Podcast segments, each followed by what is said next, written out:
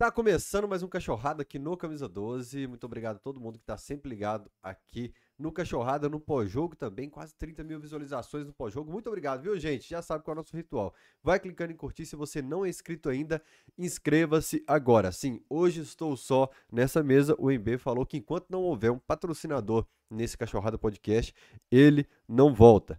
Sempre agradecendo o convidado. Hoje eu vou fazer um ritual diferente. Pode abrir é, direto, João. Felipe, Obrigado, cara. Você já veio aqui na live do Camisa 12 quando era aí o Rodrigo Rainer também. Sei que sempre que posso contar aqui, sempre que solicito sua presença aqui, você manda bala no máscara, não.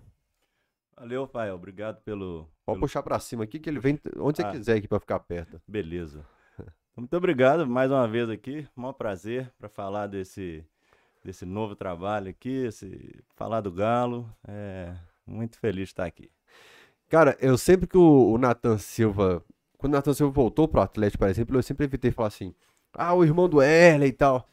O Supla, eu gosto demais do som do Supla, eu não falo filho do Suplicy. Mas para Príncipe a gente tem que abrir exceção. Autor do livro do Galo, a gente vai falar sobre esse projeto, mas o Príncipe é filho de quem? Filho do rei, né? Filho do rei, cara. É por isso que eu falo assim: quando, nesse caso, o caso do Felipe é, é um caso atípico. É impossível você não olhar para ele e falar, príncipe, então, o príncipe Felipe vai falar sobre os livros que ele está, sobre o livro que ele está lançando. Nós somos do Clube Atlético Mineiro, em parceria com outros autores. Já já a gente vai fazer um raio-x de toda a obra, perdão, diretor.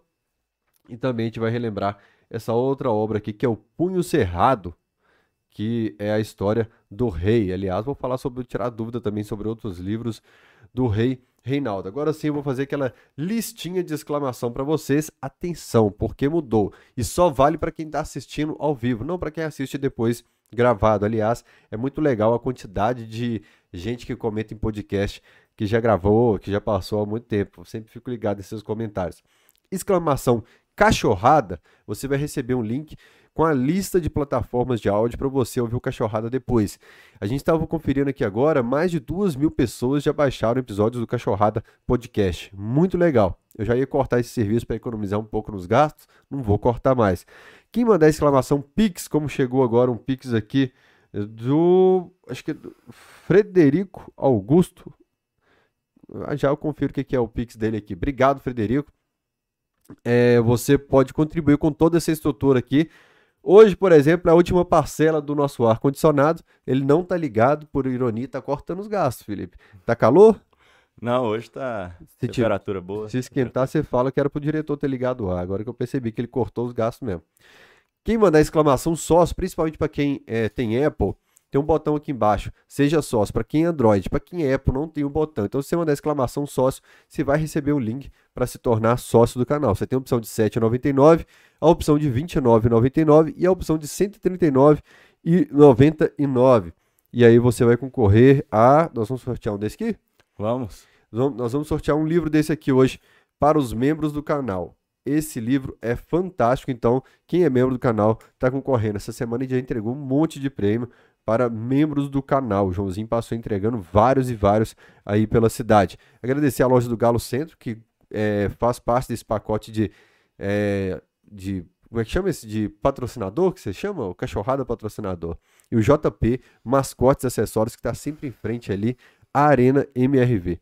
Agora sim, Felipe, primeiro, de onde surgiu a ideia assim? Vou fazer um novo livro. Acho que precisa de uma obra que é quase como uma não chega a ser uma enciclopédia, né? Assim, mas é, um, é uma. Vocês fizeram algo muito legal que eu gosto para facilitar, que é a ordem cronológica. De onde surgiu assim? Quando foi o primeiro a falar, vamos fazer? É, tudo começou, na verdade, com o primeiro livro, né? O, Punho Cerrado, uhum. que, que, embora seja a biografia do, do Reinaldo, né? Ele é um, é um capítulo da, da história do, do Atlético, né? Então começou ali uma, uma pesquisa. É, sobre a história do Atlético. E é, foi um, trabalho muito interessante, assim, de, de, de pesquisa, que deu muito certo. Ah, teve uma boa receptividade na torcida do Galo. E aí, depois, é, o, o meu irmão, o Daniel, que é um... adora literatura de futebol, tem vários livros de, de com essa temática, né? E ele falou, por que a gente não vamos fazer um livro contando a história do Atlético? A gente, o Atlético, na, quando surgiu a ideia, estava perto de fazer 110 anos. Então vamos fazer 110 anos, 110 histórias. Era ambicioso, né? Vamos contar, e aí dentro dessa ótica de, de, de torcedor, né? Ali, é, sem querer comparar, obviamente, mas ele falou, ah, alguma coisa ali como Febre de Bola, né? Que, que é do, do Nick Hornby, que é do, sobre o Arsenal, né? Da, da Inglaterra. Uhum. E ele conta da ótica dele, né? A experiência dele como, como torcedor. E ó, eu falei, ó, vamos nessa, né? E, e, aí a gente começou a levantar ali os temas que, que precisavam estar. É um trabalho imenso, né? É um de pesquisa muito grande mesmo. Porque nem tudo a gente acompanhou, e mesmo que a gente acompanhou, precisaria dar uma revisitada, pesquisar os fatos melhor. Aí a gente pensou em vamos reforçar o time, né? Aí convidamos o, o Caio Duca, que já fez um monte. Já fez um monte, né? Ele já tinha feito o da Libertadores, tinha feito o da Copa do Brasil. Do Luanzinho. Do Luanzinho. Tem o do Viligonza. Do Viligonza, que ainda, ainda, não saiu, né? Agora vai sair o novo, que é do, do Campeonato Brasileiro, é. de 21. Já era, inclusive, até para ter entregado. Era, né? É. é, dizem que ficou maravilhoso, né? É. Também tô ansioso para receber o, o, o meu. Aí convidamos o Caio, é, depois convidamos a, a Clara Regui, é, que é uma jornalista, uma escritora, né? É, ótima, assim, que a gente já tinha essa, essa amizade. Ah, vamos chamar uma mulher também para ter um olhar diferenciado, né? Querendo ou não, tem uma diferença, né? O, uhum. Da mulher torcedora, né? Daí ela sugeriu o, o Cássio, que poderia trazer algumas histórias ali mais de, de dentro, de quem viveu, né? Ele é assessor de, de comunicação do Atlético há 14 anos, se não me engano. E, Só isso? É, 14, 16, não me recordo exatamente. E aí juntamos o, o time e começamos. É, aí foi a, aí começou a pesquisa. É claro que ela, ela foi, foi se adaptando, né? Igual eu falei, a gente tinha a ideia de fazer 110 histórias, a gente foi enxugando, assim, talvez reunir algumas coisas, não precisa de um texto só de determinado assunto, pode juntar. E aí foi mudando, né? Foi, foi evoluindo até chegar né, nesse, nesse formato aí, com essas histórias selecionadas, que são um pouco diferentes, porque tem histórias que poderiam não, não estar no, no, num livro assim, que fosse selecionar apenas aquilo que é, que é mais notório, né, mais conhecido. A gente tem um texto aí sobre o, Fernando Roberto, por exemplo, né, que é um, é um jogador que, que na maior parte do, do tempo que esteve no Atlético, ele foi reserva. Ele foi ele foi reserva do, do meu pai, né? E, e, ele tem uma honra disso, né? Ele é um amigo é. nosso até hoje. É eu lembro do Mastiguinha falando uma vez que quando o seu ia pra uma cidade, o Atlético ia pra uma cidade que seu pai não tinha parente, Aí seu pai colocava a mão no joelho e pedia pra ficar fora do jogo e mandava é. o Mastiguinha, que só ia cidade com parente. Sim. É, o, o Mastiguinha ele foi contratado quando o meu pai já tava com. já tinha operado, já tava com o joelho já. Né, já não tava em condições de ficar nesses campos duros aí do, do interior, esses back da roça, da bicudo, uhum. soco e tudo. E o, e o, o Mastiguinha, né, o Fernando Roberto, ele tinha sido artilheiro do, do, do Campeonato Mineiro, jogando pelo Guarani. Era um jogo épico do Galo e Guarani, do início do ex-campeonato mineiro, que o João Leite tomou um gol do meio da rua. O João Leite no, no, falou aqui no, no Cachorrada Podcast que tava. Desvia a bola, mudou a direção e tal. Mas é, nesse jogo, que foi épico, que o Procopio Cardoso desmaiou, o Mastiguinha tava pelo Guarani. Depois ele veio. Ah, acho que o Reinaldo tava operado nos Estados Unidos nesse campeonato. Sim. Eu acho que. Tá no Galo. É. Aí depois o Atlético contratou ele. Isso. Porque ele foi artilheiro desse campeonato, se, se não me engano. É. A gente foi lá lançar o Punho Cerrado em, em Divinópolis. Ele é, bem, ele é ídolo lá. Cabelinho branquinho. É, gente boa. É. E ele. E ele foi. O Atlético contratou ele para isso, né? Pra, pra ser um jogador ali de força mesmo, né? Pra fazer os gols e tudo. Principalmente nessas oportunidades que, que meu pai não pudesse é, jogar. E, e ele tem, a gente é amigo até hoje, amigo da família, né? ele tem essa, a gente tem essa amizade e ele conta uma, uma história que, que eu falei, essa história não pode ficar de fora, né? A gente poderia ficar de fora, assim, se a gente fosse... Mas, mas a gente quis trazer esses casos curiosos, essas histórias, essas esses causos aí do, do futebol, né? Aham. que ele não, eles nunca jogavam juntos, né? Porque quando saía um, entrava outro, né? E, e um dia o Procópio, o treinador, falou, não, vai, vai jogar os dois aí. E aí ele falou, hoje é o dia de eu mostrar serviço, né? Vou jogar do, do lado do Reinaldo, Mineirão lotado. E aí ele pegou a bola, arrancou, passou por um, passou por outro, tomou um soco na boca, abriu a boca sangrando todo, mas ele falou, vou mesmo assim, foi, tomou mais uma bateu na entrada da área, a bola tava entrando assim, ia ser a glória dele. Reinaldo de carrinho. Entra e põe a bola pra dentro. Aí a torcida, rei, rei, rei. e ele, porra, mas o gol é meu. Ele até hoje ele lembra disso. A gente vai contar essa história lá, ô Machiguinha. Vamos lembrar um pouquinho, que ele merece essa, essa lembrança, assim. Tava conversando, a hora que você chegou aqui, eu tava conversando com o Rodolfo Gropen e tá a mensagem, de, tá um, um texto dele aqui.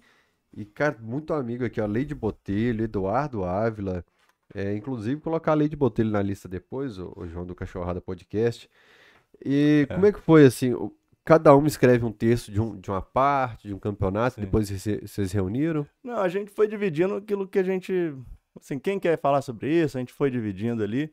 Inclusive, eu acho realmente que, que convidar a Leite seria um- muito interessante, porque ela escreveu um, um texto, a gente convidou ela para escrever um texto que fizesse é, esse histórico mesmo do, do- da relação do, do Atlético com as mulheres, Uhum. que é desde o berço, né, com a, com a dona Alice Neves, que é a madrinha do Atlético, sem ela é, nada disso teria acontecido, né? O Elvésio falou na semana passada aqui que é praticamente a primeira presidente do, do clube, assim, Sim. foi a dona Alice. É, porque no início era uma, era uma brincadeira de criança, né? Era os meninos querendo jogar bola e tudo, e ela levou a, sé- levou a sério, né? Costurava uniforme, costurava bandeira, juntava o pessoal, pra, as meninas para torcida, né? Até tem a primeira torcida organizada feminina, né? Também, Isso. é. Por quê? Porque ela, ela ia bu- buscando isso, né? Então a, a, a- a gente. Não, a gente tem que contar essa história que, que nascia desde o início, né? Aí a Leide fez esse. contou muito bem essa história, desde do, do, desse início até, né? Até aí agora com o futebol feminino, ganhando espaço, né? Então é. Vale muito a pena essa, essa história dela. O Gropen também conta um, um caso ali de, de, de quando ele estava na diretoria do, do Atlético ainda, né? Então, ele conta uma história interessante também. O Ávila, pra, que é um torcedor símbolo, né? Icônico, contando, falando um pouco sobre a massa do Galo. Então, a gente não quis deixar quase nada de fora, né? Deixa eu conferir qual que foi esse Pix que chegou aqui, porque senão eu esqueço e vou pedir desculpa, galera. Hoje o João vai me ajudar um pouco a absorver os, os recados aqui. É. O... Você quer um refrigerante, um... Você quer uma Coca-Cola, uma bebida alcoólica, uma cervejinha? Tem aí? Não, não, a aguinha tá Se boa. precisar, cara, eu não esqueci de oferecer a hora que você chegou, mas tá aí. É, o, o Fred, o Fred Augusto só falou assim: abraço, Fael, o podcast está foda. Obrigado pelo Pix. Normalmente eu não falo o valor do Pix, mas um Pix muito generoso, porque a turma não sei se pode falar, mas muito obrigado, Fred. Quem não tá assistindo ao vivo, depois quiser fazer um Pix também, é tvcamisa12, arroba gmail.com. Pesquisa que eu gosto demais. Esses dias eu mandei pro Emerson Maurílio que o Diário Oficial do Estado de Minas Gerais digitalizou o acervo dele e disponibilizou. Como que foi pesquisa ou é só de conhecimento de cabeça? Teve umas idas na hemeroteca, teve documento, teve... Como foi isso aí? Bom, eu fiquei responsável por, por contar é, a fundação do, do Atlético, né? Aham. Os principais ídolos, eu também falo de Mário de Castro, do início da- das rivalidades, né? O 9 a 2 todo. Então isso é, precisou de, de muita pesquisa, né? O Diário É. Oficial colocou um texto de um jornalista descrevendo todo o 9 a 2 É dois dias depois do, do 9 a 2 que foi É. publicado. Esse eu, eu não sei se, se passou na minha pesquisa, mas o, o Emerson é, fez referência a, esse, a essa reportagem comigo e a gente conferiu ali tudo para não ficar nenhum erro, porque tem, tem muita informação divergente, né? Aham. Porque o, o, Estado de Minas abriu pra gente o arquivo, eu fui lá no, no arquivo, consultei tudo, né? Ainda tava mi- é, um microfilme ainda, não estava digitalizado. Aí, ó, você tá pesquisando, você falou de E- pesquisa. Ô, É mesmo, a gente te tá encontrei lá no pesquisando estado de mesmo. Minas, né? Sim, É, é, aquele dia eu encontrei. tava indo É. buscar as fotos, né? Também o Estado de Minas cedeu mais de 100 fotos pra gente. Tem cada foto aqui mais, mais linda, assim, uma, fotos ali desde a, né, do, do, da década de 20, coisa que a gente nem imaginava, não, é, fotos inéditas, né? Porque, pelo menos para mim, muitas delas eram. É mesmo, cara? É. Então a gente fez uma pesquisa aí, mandar até um, um abraço pro, pro Zeca, né, o Geraldo, que. Abraço, chefe. Que não, foi super é, generoso com a gente, cedeu tudo. Desde o punho encerrado ele já estava apoiando, ajudando muito. Me então... permite puxar saco da minha empresa, uhum. mas pro Elvésio, por exemplo, que relatou dificuldades financeiras do filme, de comprar os materiais, agradecer o Estado de Minas Gerais Associados que cedeu imagens, fotos, tudo uhum. que tinha lá de acervo ele compartilhou com a, com a população, com a sociedade aí. E não, não, não mediu esforço, Zé. Grande abraço para ele. Um abraço mesmo, foi muito generoso, não gastamos um real com isso, né? Com, uhum. com as fotos. Né? É só o trabalho mesmo de ir lá pesquisar e, e garimpar, né? Um, é um garimpo que a gente faz ali de informações. De, Mas de... muito gostoso e prazeroso. É, né? muito gostoso. A gente descobriu um pouquinho ali da, da história. Mesmo quando tem duas versões, a gente colocava, ah, uma versão tá falando isso, outra tá um pouquinho diferente. Uhum. Mas aí você coloca as duas, né? E aí fica, fica pra imaginação, né? A história também é uma versão. Como diz o Rainer, algumas histórias são melhores que a original, então eu prefiro é, ficar com a, com a versão adaptada. Gente, fala aí no, no chat se tá legal o áudio e a imagem, porque meu diretor tá lutando com mesa, com vídeos. Já viu que ele desmontou o tripé com a gente no ar, já montou câmera, ele já veio na outra aqui equilibrar tudo. Então fala se a imagem e o áudio estão ok por aí. É, você seguir uma linha, por exemplo, assim, ó, esse aqui vai ficar uma língua, uma, um linguajar mais poético, vai ser um texto mais jornalístico. O que, que o pessoal vai encontrar aqui? É, isso, isso depende, né? Eu acho que ele, ele começa é, essa parte do, da fundação, do, essa pesquisa, ele começa até bem jornalístico. Uhum. Né? Algumas pessoas até acham que eu sou que eu sou jornalista, né? Mas eu sou advogado. Ah, e... mas o Gilmar Mendes falou que você já é. já posso, já, pode. já posso exercer. É. Né? E aí eu fui é, é, contando assim de uma forma mais uma narrativa. Mas aí quando vai entrando uma, uma emoção, né? A gente vai é, quando, às vezes, principalmente quando vira um relato mais pessoal, algumas coisas que a gente vivenciou. Também eu conto do, do, esses textos mais momentos mais antigos da história, mas eu também conto alguns mais recentes. E aí quando tem uma emoção, aí tem mais poesia, né? Pois é. Eu escrevi um livro sobre 2020 e 2021 do Galo, acabou que questão financeira ele não vingou, tá na minha gaveta. Um dia eu publico, coloco para compartilho com o pessoal que que é? É porque vai numa visão jornalística, jornalística, mas chega um momento que você fala assim, ó, a visão pessoal foi essa e aí a gente não consegue segurar a emoção, né, para descrever algumas coisas. Sim. Como que foi o início do Atlético na sua vida, assim? Quais são as lembranças que você tem? Porque o seu caso é muito especial. O caso da sua família, eu, eu acho que é difícil lembrar, assim, qual foi a primeira lembrança de Atlético que teve. Porque vocês cresceram, o berço era Atlético já. Uhum. É, o Atlético é, é parte da vida, né? É um. É mais do que um, um membro da família, né? Porque eu, o, o meu pai, ele, ele, ele, ele, representa muito, né? Essa, a, a, figura do Atlético, né? Porque onde ele vai, ah, lá, o galo, tudo. E alguém me puxa num canto, deixa eu te contar uma história do Atlético, do seu pai. Então, assim, desde criança eu tô ouvindo histórias. Tô ouvindo história do Galo. E também é muito pessoal, né? Porque a torcida do, do Galo é que vem abraçar, que vem homenagear, que vem tratar com carinho. Muitas vezes o, o adversário, a grande maioria tem também muito carinho, esse respeito ao, ao, ídolo, né? Que muitas vezes transcende essa coisa do futebol. Mas também é aquela, a torcida adversária é aquela que, que faz uma piadinha mais ácida ali com seu pai e tudo. Uhum. Então é uma coisa meio pessoal, inclusive a rivalidade, né? Então o Atlético é, é, é da família, né? É um muito, é uma parte muito presente na, na nossa casa, né? Mas a, a, questão do rival, por exemplo, vou dar, vou dar de exemplo meu pai. Eu estava em Caratinga esses dias, em julho do ano, não, fim de setembro do ano passado, e o rei tava lá. E meu pai louco para eu levar ele de todo jeito. Meu pai é cruzeirense chato. Meu pai louco para eu levar para ver o Reinaldo. E meu pai, cara, mudou e transformou totalmente perto do Reinaldo, assim. Queria contar mil casos, fazer perguntas e tal. É um caminhão muito grande também de respeito ao adversário por onde o Reinaldo pisa, né? Sim. É, eu acho que o, o, o ídolo, ele tá, ele tá acima, né, dessa, dessa coisa assim da, da rivalidade, eu acho. Porque é, é importante para o futebol a rivalidade, né? É importante a, a brincadeira, a gozação, você tá, é, né? Você tá acima porque o outro tá, tá embaixo, aquela coisa assim. E, mas o ídolo, ele tá um pouco acima disso. Eu acho que ninguém tem, ninguém, nenhum atleticano, né, com, com juízo, né, vai, vai desmerecer um Zico, vai desmerecer um, um Tostão, porque eles são de outros times, né? Eles têm, têm é claro, né, que pode até existir algum ranço ali, principalmente para quem acompanhou alguma história ou outra, né? Mas são, são grandes jogadores de futebol brasileiro e a gente, a gente respeita, né? E eu, e eu passei, presenciei muito isso, muito cruzeirenses, uhum. muitos flamenguistas. Vai no Rio de Janeiro com, com meu pai, ele, muito carinho que eles têm, é têm mesmo. por ele. Muito velho que fala, eu tava no Maracanã sim. quando seu pai fez aquele gol. É.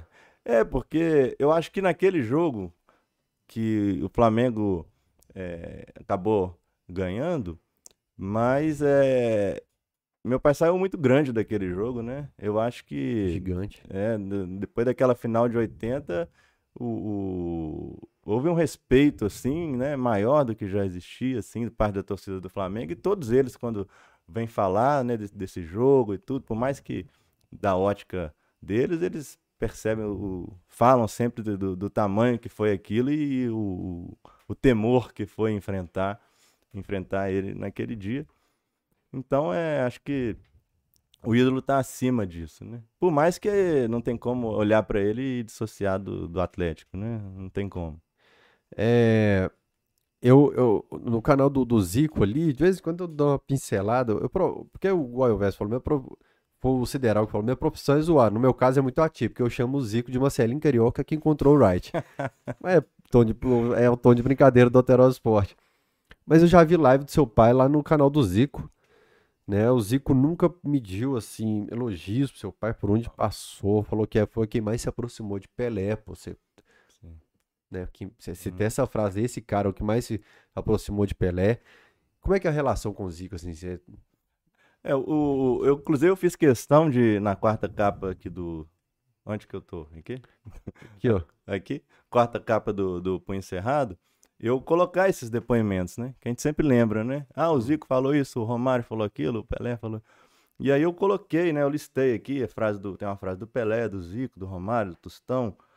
Enfim, né? Que já é o cartão de visita, né? Não precisa falar muito, né? Quando você vê assim, esses, esses ídolos do futebol brasileiro olhando assim, tendo esse respeito por ele. E o, o, e o Zico sempre teve um, um respeito, uma admiração. Eu conto essa história no, no Punho Cerrado, porque se não me engano, em, em 74, 74 foi o primeiro 74, 74 ou 75 foi o primeiro ano do, do meu pai no profissional, agora tá me fugindo.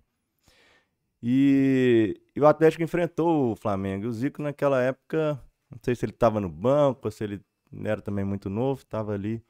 E foi um jogo que meu pai acabou com o jogo, fez, fez dois gols lá, driblou todo mundo e tudo. E o Zico, nesse jogo, ele falou, ele fala isso, né? Assim, ó, pintou um novo Pelé. Né? Então, e, e ali começou uma, uma, uma admiração, né? Que depois o Zico foi chegou no tamanho que, que chegou, foi uma admiração recíproca, foram grandes companheiros na, na seleção. Então existe esse respeito mútuo né, de, de é, entre dois grandes jogadores do, do futebol brasileiro. E o Zico sempre que, que pode fazer essa homenagem aí de dizer que ele é o jogador que mais se aproximaria é, do Pelé se não, não tivesse é, tido problemas físicos, né? Como é o caso do joelho. Nesse caso aqui, ele ainda, ele ainda acrescenta. Ele, eu, eu tirei, mas ele fala assim: é, seria o jogador que, que mais se aproximaria do Pelé. Aí ele dizendo assim, mas e é, né? Porque se não, não, não chegou no, no, no nível de físico do Pelé, por outro lado, quem acompanhou de perto aqui sabe né, o que, que foi é, acompanhar aquele. Quem foi esse gênio do, do futebol, né? Tô vendo aqui 1928, o primeiro hino do clube é composto. Esse foi o, o primeiro antes do. Só existe ele antes do Vicente Mota? Não. Porque eu lembro de um arquivo que o Emerson Maurílio achou, acho que em 1919, de um registro de um hino do Atlético, que seria o primeiro hino. Hum. É, eu, aí eu, eu não, não tenho certeza. Pra, na, eu acho que são dois. Uhum. Aí eu não, não sei, não tem notícia. O Caio Duca, que é o autor dessa, desse texto específico sobre o hino, vai saber falar melhor. Mas é, eu sei que esse primeiro ele ainda tem aquela, aquela primeira leva do, do, dos hinos, né? Que é aquela coisa mais militar, né? Mais pomposa, assim. Uhum. E esse hino atual já é uma coisa mais... É, já é uma fase mais carnavalesca da, da de, dos hinos de futebol, né? Muitos deles foram compostos por, por grandes sambistas, né? Uhum. Como o caso de todos do, do, do, Rio, Lamartine Babo e tudo. Uhum. Então, o Vicente esse, também era do carnaval. Vicente também. Inclusive, o, o a filha e, do Vicente e o neto do, do Vicente Mota, eles foram agora no, no lançamento do, do Nós Somos do Clube Atlético Mineiro. Foi um momento muito. Pedir desculpa, cara. Eu lembrei do lançamento, uma hora da tarde, lavando banheiro, com um shortinho do Homer Simpson, curti. Eu falei, ah, loura, esqueci do lançamento. Mas... Não, mas tá na mão aí. É o, é o, o Carlos Gustavo Mota. Isso, eles foram lá, foi um momento emocionante, porque eles, eles chegaram lá e se apresentaram, e aí a gente ficou muito feliz, né? Porque esse livro é uma homenagem à história do Atlético. Outro momento também muito emocionante para mim, né? é, para todos ali, mas para mim, que, que, sou o autor desse texto, foi quando a chegada do, da família do Lucas Miranda, o, o neto do, do, Lucas Miranda é, foi lá prestigiar o, o, lançamento do livro, junto com a mãe dele. A gente fala e... pouco do Lucas na história do Galo. É, e, não, e foi um Quarto gigante, ou quinto né? artilheiro. Por aí, né? Acho que é o quinto, se não me engano. Depois uhum. vou conferir para não... Mas é, é, o pai do o Lucas Miranda Filho, né, ele, ele me deu um depoimento pro, para o livro, porque eu escrevi o texto sobre o Lucas Miranda. O artilheiro do, do apagar, do apagar das luzes, né? Porque disse que ele, ele gostava de fazer gol no finalzinho do jogo, assim, tava acabando, ele, ele deixava sempre o dele. E o Lucas Miranda Filho me deu um, de, um depoimento. E, e eu já tava assim, ó, vou ligar pro Lucas Miranda para convidar ele. E aí tive a notícia de que ele faleceu agora no, no mês passado. Que isso, Eu vi a notícia, falei, não, fiquei super chateado. Mas eu sabia que tinha o Lucas Miranda Filho, né? Aí eu, aí eu convidei, convidei, e ele foi, né? A gente pôde ali dar um abraço, tirar uma foto, dar um livro para ele, para a mãe dele. Foi, foi também um momento muito emocionante, né? O, além do, do Mastiguinha, que eu já falei, que foi lá, o Spencer também, o Buião, que também é um, um ídolo aí do, na década de 60. Grande Buião. É, é. Buião tá sempre na cidade do Galo, né? Sim, é, é um cara ele é muito legal, né? O Buião, além de, de, de ter sido aí um, um craque de bola, né? Tem uma história interessante, a gente não, não conta no livro, mas inclusive eu já tive a oportunidade de, de homenagear ele com essa história, relembrando essa história. A gente fazia a caminhada do, do galo, né? Caminhada etílica do galo, que a gente... Eu lembro. A gente ia bebendo chopp, cantando hino e, e juntando de, de, de, bar em bar, né? De Aça Cabrasa para Aça Cabrasa, a Mirinha, nossa amiga, parceira desse projeto. E, e aí, o, num deles, a gente, convidou, a gente sempre convidava um jogador para homenagear. Aí, um, um desses, a gente convidou o Éder e o Buião, que os dois são de Vespasiano, né? E, e o Buião é o ídolo do, do Éder, né?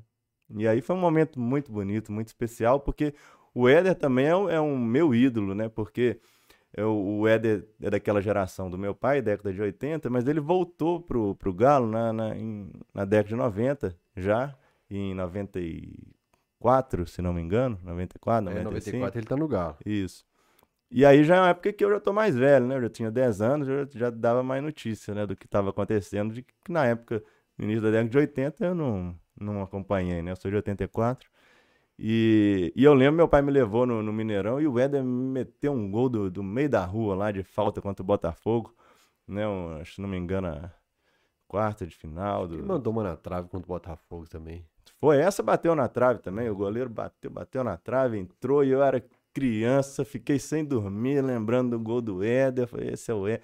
E virou um ídolo para mim, né? Eu tenho um quadrinho do, do Éder lá. Inclusive, eu tô doido pra encontrar com ele, pra ele assinar esse quadrinho do uma foto dessa que eu consegui nessa pesquisa lá no estádio de Minas. Falei, não, essa vai ficar com, comigo, né?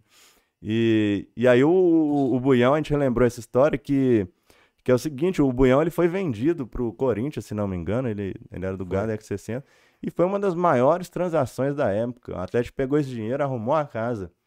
Foi. E foi em 68 isso, né? É, e... Acho que ele até esconde para não tentar, para tentar não ir pro Corinthians. É, tem essa história, mas eu Uhum. sei dizer que foi um valor alto e o Galo pegou essa grana, arrumou a casa ali, pagou tudo. E aí, querendo ou não, né? Aí 70, o- deu pra arrumar a casa, e aí 71 já veio os frutos, né? O Galo campeão, já com. Então, o Buião é muito importante, né? E um cara sensacional, foi lá prestigiar também. Bacana. É, pe- fiz um- uma comparação rápida na cabeça aqui que vende buião, arruma a casa, é campeão, tem que vender o, o espaço do Diamond para arrumar a casa, o Atlético é sempre assim, campeão e faz um sacrifício financeiro É. depois. É, o Buião era patrão do, do Marinho, cara. Esse Marinho que foi campeão da Série B. Uhum. Tem uma empresa de, de ônibus. né? Viação Buião e o Ah. Marinho era o trocador de ônibus. né? Eu gosto Uhum. desses. Quando as histórias, os multiversos do Atlético, eles trombam assim um com o outro, assim, cara. Muito bacana. O Lucas é quinto artilheiro, Ah, vocês estavam na dúvida. aham. Deixa eu já aproveitar e pegar os comentários aqui, que aí vai ser mais fácil. Eu ia ler, eu ia ler um primeiro aqui, um Pix, pra ler o comentário depois. Pode ler o Pix primeiro. É.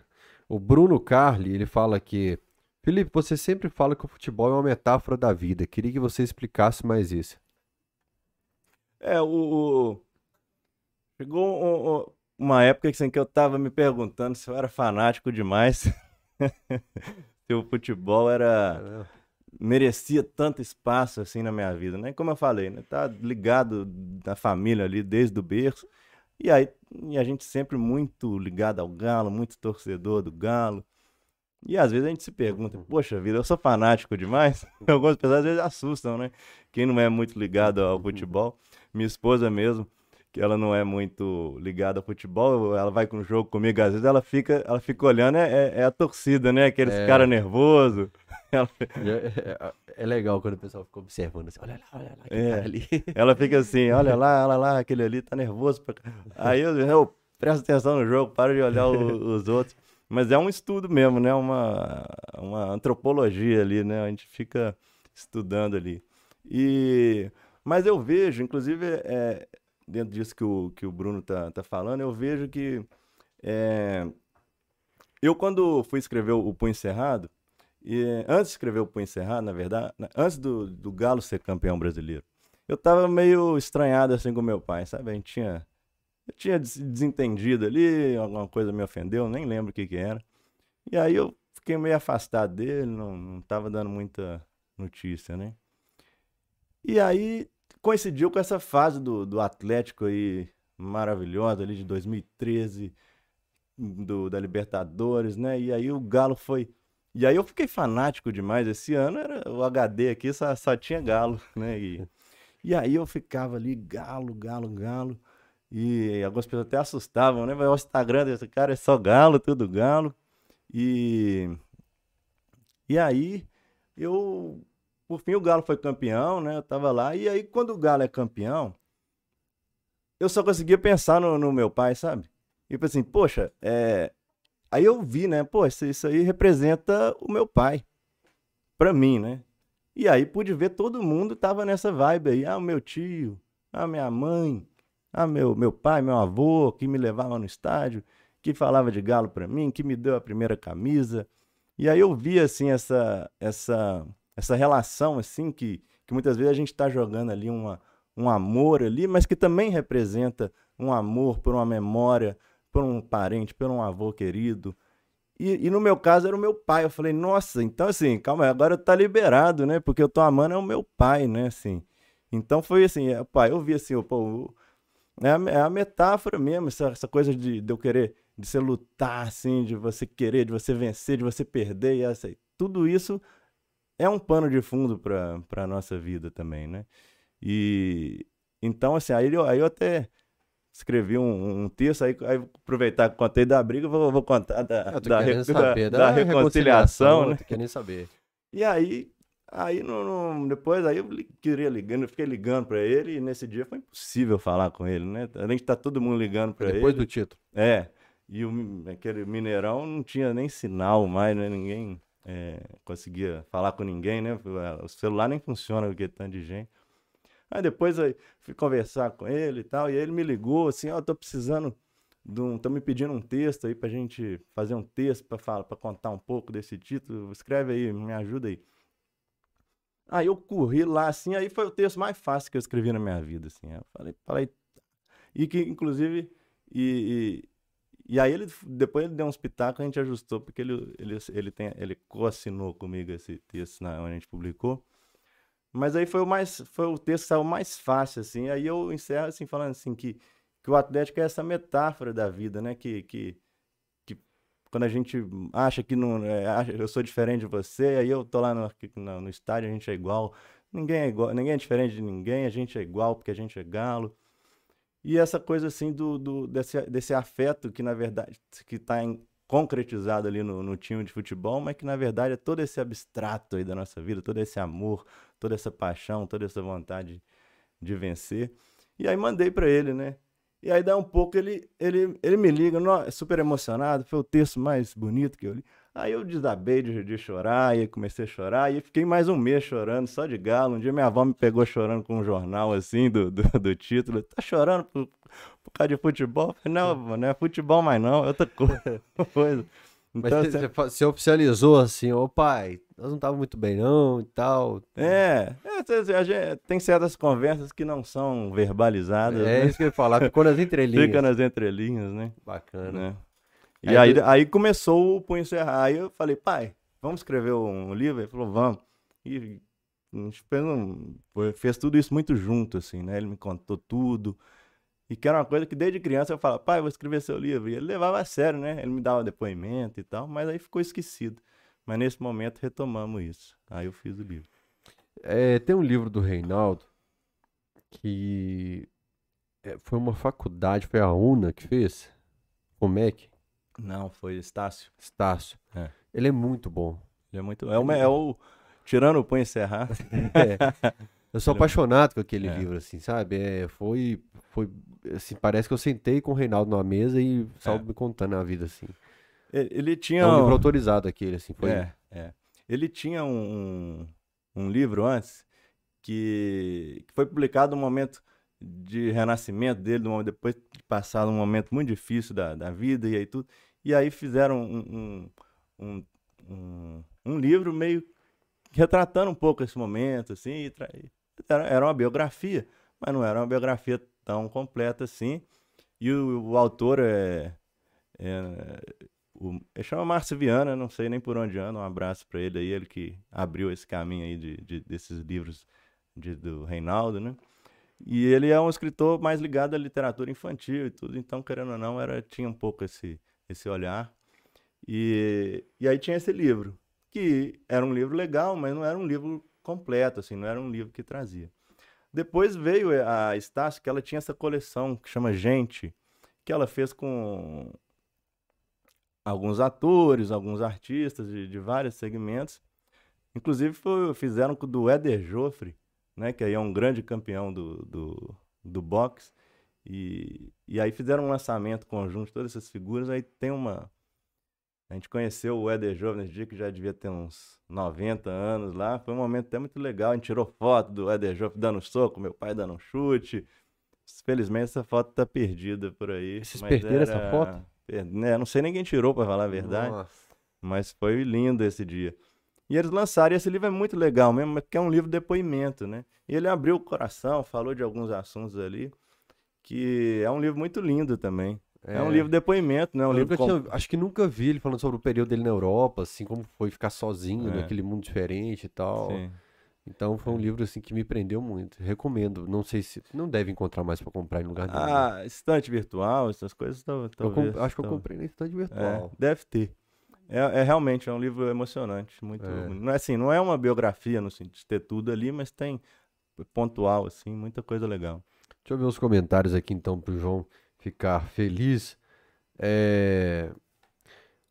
O Ulisses Maia falou: Grande Van Lima, esse honra o pai e o glorioso Clube Atlético Mineiro. Salve nação, abraço de Diamantina, Fael, grande Diamantina. O Tampa, que hoje participaria aqui do Cachorrado Podcast apresentando comigo, mas tá velho, velho, tem queimação o tempo todo na barriga, tudo que come dá revertério. Inclusive, eu tomei um café ali que vou ter que tomar um omeprazol. Ele falou música cantada no bonde e não hino.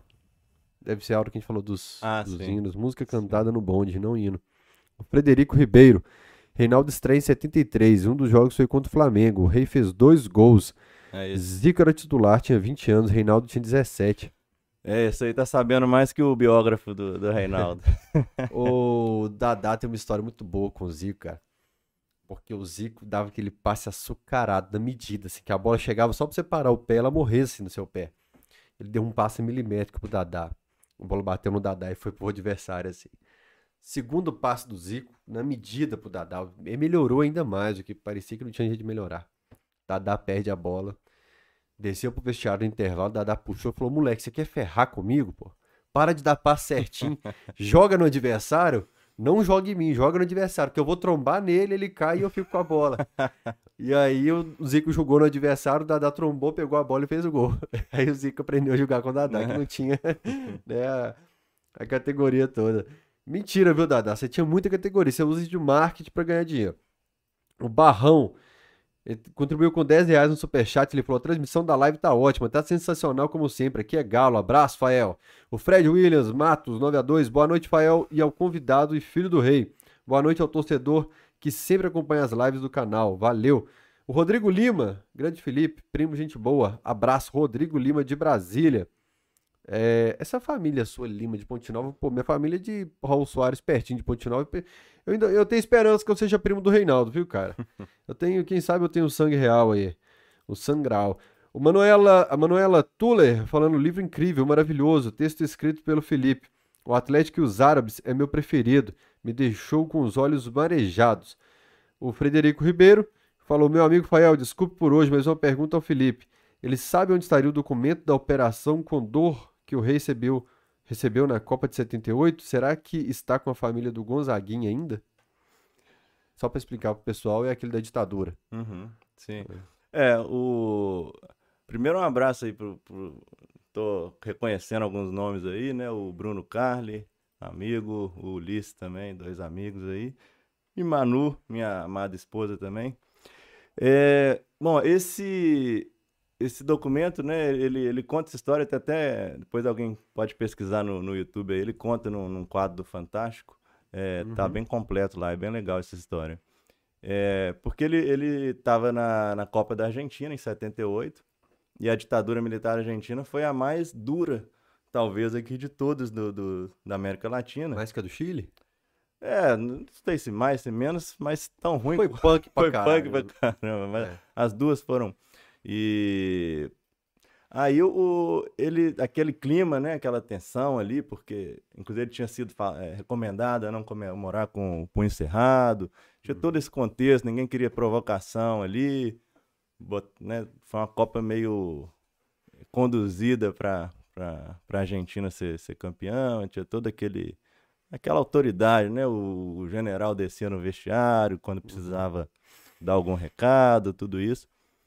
E aí nessa chegam um, na concentração do, do, do Atlético, em, do da seleção brasileira em, em Mar del Plata, que era onde estava a seleção estava hospedada, e com os documentos que, que traziam alguns detalhes ali sobre a Operação Condor, que, é, que era uma cooperação entre os, os regimes militares ali para poder eliminar algum, algumas figuras incômodas, entre eles o próprio Juscelino, que agora mais recente ficou forte, mais forte essa teoria de que, na verdade, foi uma sabotagem ali no carro dele e tudo. Então que ele recebeu isso, a gente esquece que 78, meu pai tinha 21 anos, né? Assim, era um, era um garoto, assim, né? De certa forma, diante de uma informação bombástica num país autoritário, regime militar, país estrangeiro ainda, né? Aí ele não queria confusão, ainda mais naquele momento, né? Ele falou: vou guardar isso aqui bem guardado e vou dar esse documento para alguém que vai ter mais condições que eu de, de, fazer o que tiver que ser feito com isso.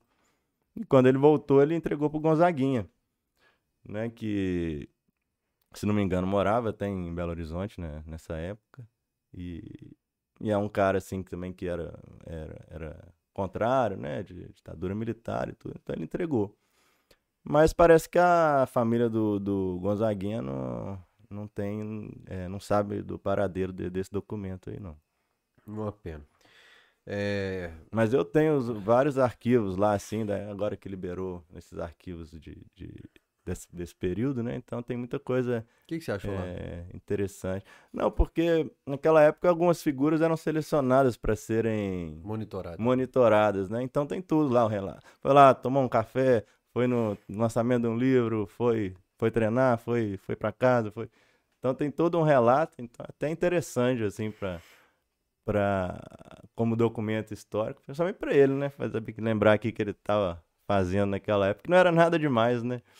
Não era nenhum, não tava, não era um combatente, era, um, era uma pessoa que pública que tinha uma uma opinião e, e não, só que naquela época tinha algum risco isso, né? É. Bom, nunca faço isso no Camisa 12, não, mas é, que pena que ainda tem gente que exalta esse período de ditadura.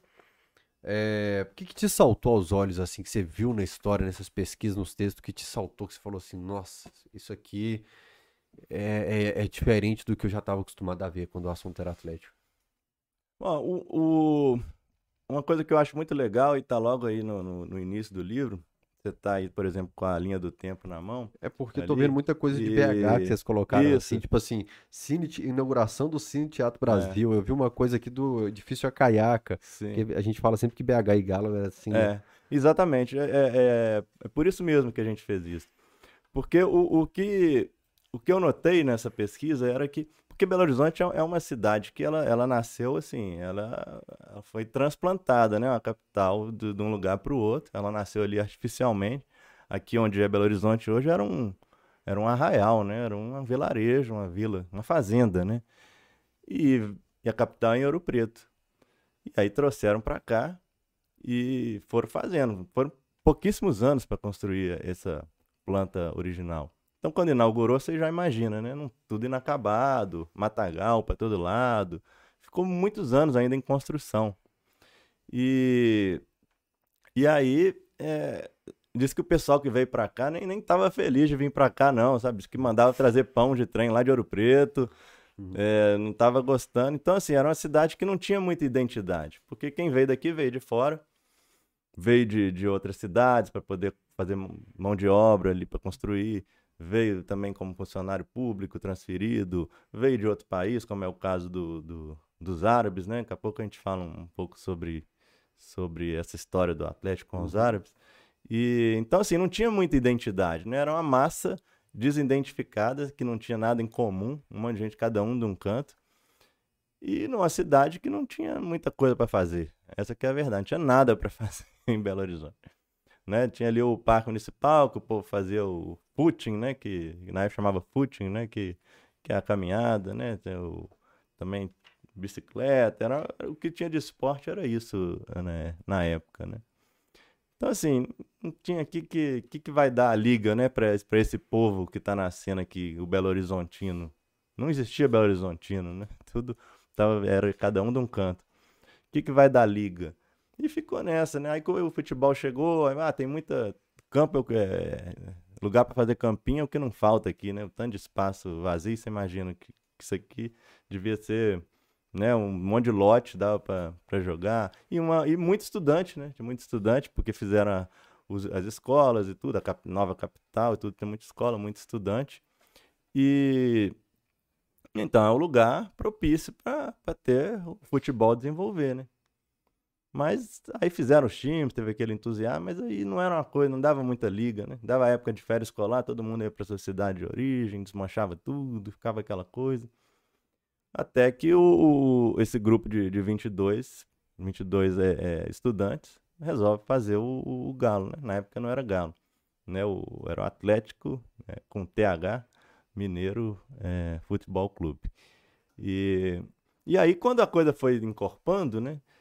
Aí eu acho que foi aí que, que a gente vai percebendo que, que Belo Horizonte encontrou aí, naturalmente não, é, não foi só isso, né, ao longo dos mas isso foi uma coisa muito forte para dar um senso de identidade para a cidade, para essa nova cidade que estava nascendo.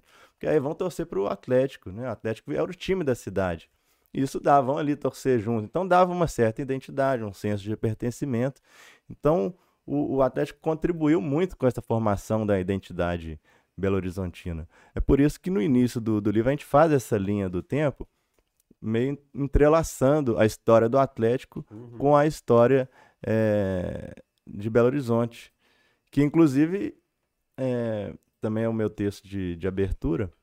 A gente fala assim que Belo Horizonte é uma cidade, ela foi planejadinha, toda planejada, mas 20, 30 anos depois já reformularam tudo, jogou aqueles castelinhos que tinha ali na Afonso Pena, foi tudo pro chão, é, já desorganizou tudo. E é uma cidade que tem essa, essa coisa, né, de, de se reinventar, cidade moderna, vai, joga no chão tudo, nada fica muito tempo em BH, tem essa, essa coisa, né. Então, assim, é difícil você, não tem um centrinho histórico, né, poderia ter, né, aqueles castelinhos, aquelas, aquelas palacetes, arte deco, aquela coisa moderna. Um, um cantinho preservado. Isso, igual... eu, eu tenho uma, uma opinião impopular que, por exemplo, em frente à minha casa aqui tem um lugar abandonado que ninguém cuida e que é tombado pelo patrimônio. Um cara comprou, ele não pode fazer nada ali e fica um posto de droga ali, uma fonte, tudo ninguém pode. Então eu acho é. que ele deveria, autor, derruba, joga no chão mesmo, Sim. não importa o que, que é. é. É, impressionante, né? Jogam, a gente vê, a gente foi nessas fotos antigas, cada, cada é, prédio lindo, né? Podia ter mantido um, uns prédios históricos, ainda mais a cidade tinha espaço, era o que não faltava, né? Mas, uhum. ah, jogou no chão esse castelinho aqui para construir, vai ver o que foi pro lugar, um prédio horroroso, então, assim, Belo Horizonte não, não, não, não, não conta a sua história através dos seus monumentos. Uhum. Não conta a sua história através de, de nada que a gente está vendo, assim, sabe? Essa história mais antiga. Mas conta a sua história através de, desse monumento, entre aspas, aí, que é o Clube Atlético Mineiro, que é o clube mais antigo, né, de, de, em atividade de Minas Gerais e de futebol. Que é, então, assim, de certa forma, o Atlético conta a história de, de Belo Horizonte. Está desde o início, é o time da cidade, depois foram surgindo outros, mas o protagonismo né, tá sempre, o atleta sempre puxando essa, essa linha do tempo aí da, da cidade. Inclusive, eu quase, minha ideia mesmo, assim, era lançar o livro lá no Abílio Barreto, assim, pra gente fazer Museu? essa... No Museu Abílio Barreto. Mas aí optamos por... Não deu certo. e o é, a história dos árabes, assim. Quem, quem era esse povo? Por que foi só pela, pela identificação do, dos árabes que jogavam no Atlético? Por que, que se prenderam tanto os árabes e o Atlético? É, na verdade, o, os árabes, né? Principalmente os sírios e os, os libaneses, mas acho que a, a, a, maior comunidade que é, é síria mesmo. Uhum. Ele, eles tinham um time, né? Era o Sírio Horizontino. Que inclusive o, Said é, jogava no, no, no Ciro. Ele e o irmão dele, o Pedro. É o Said e o Pedro Arges. Era da família Cadar, o Ciro Horizontino. É, é eles são tudo, é. tudo parente, né? Ali, é. é, o sobrenome era Arges, né? O Said e, e o Pedro. O Pedro, ele faleceu novo, eu não sei qual motivo, mas ele morreu novo. E o Said e o Ciro também, por algum motivo, ele, ele acabou fechando encerrou as atividades tudo, e o Said foi pro, pro Atlético. Aí compôs o trio maldito ali com, com o Jairo e o Mário de Castro. E aí quando veio o Said, que era um ídolo do, do Ciro Horizontino, ele veio toda, toda a comunidade, síria, sírio-libanesa principalmente, né? Os árabes vieram pro, pro Atlético. E aí o, o Said, um grande ídolo, né? O trio maldito ali. E aí, o, o apelido era Abi, Abchute, né? Ou Abichute, que em árabe Abi ou Abi, não sei a pronúncia correta, é, é, pai, né? Então ele era o pai do chute. Ele tinha um chute super preciso e tal. E aí foi aí que começou essa história, né? E aí o. o é... Inclusive, um, um, abraço aí pro, pro Dr. Emir Kadar, que me contou muito bem essa história, né? Ele é, que, que, que é o cônsul da, da Síria aqui em, em em Minas, né? Os Sirius que, que o Atlético contratou, que uma vez Sim. deram a volta no campo do Atlético, todo Sim. bem amparados pelo Dr. Emicadá. Sim.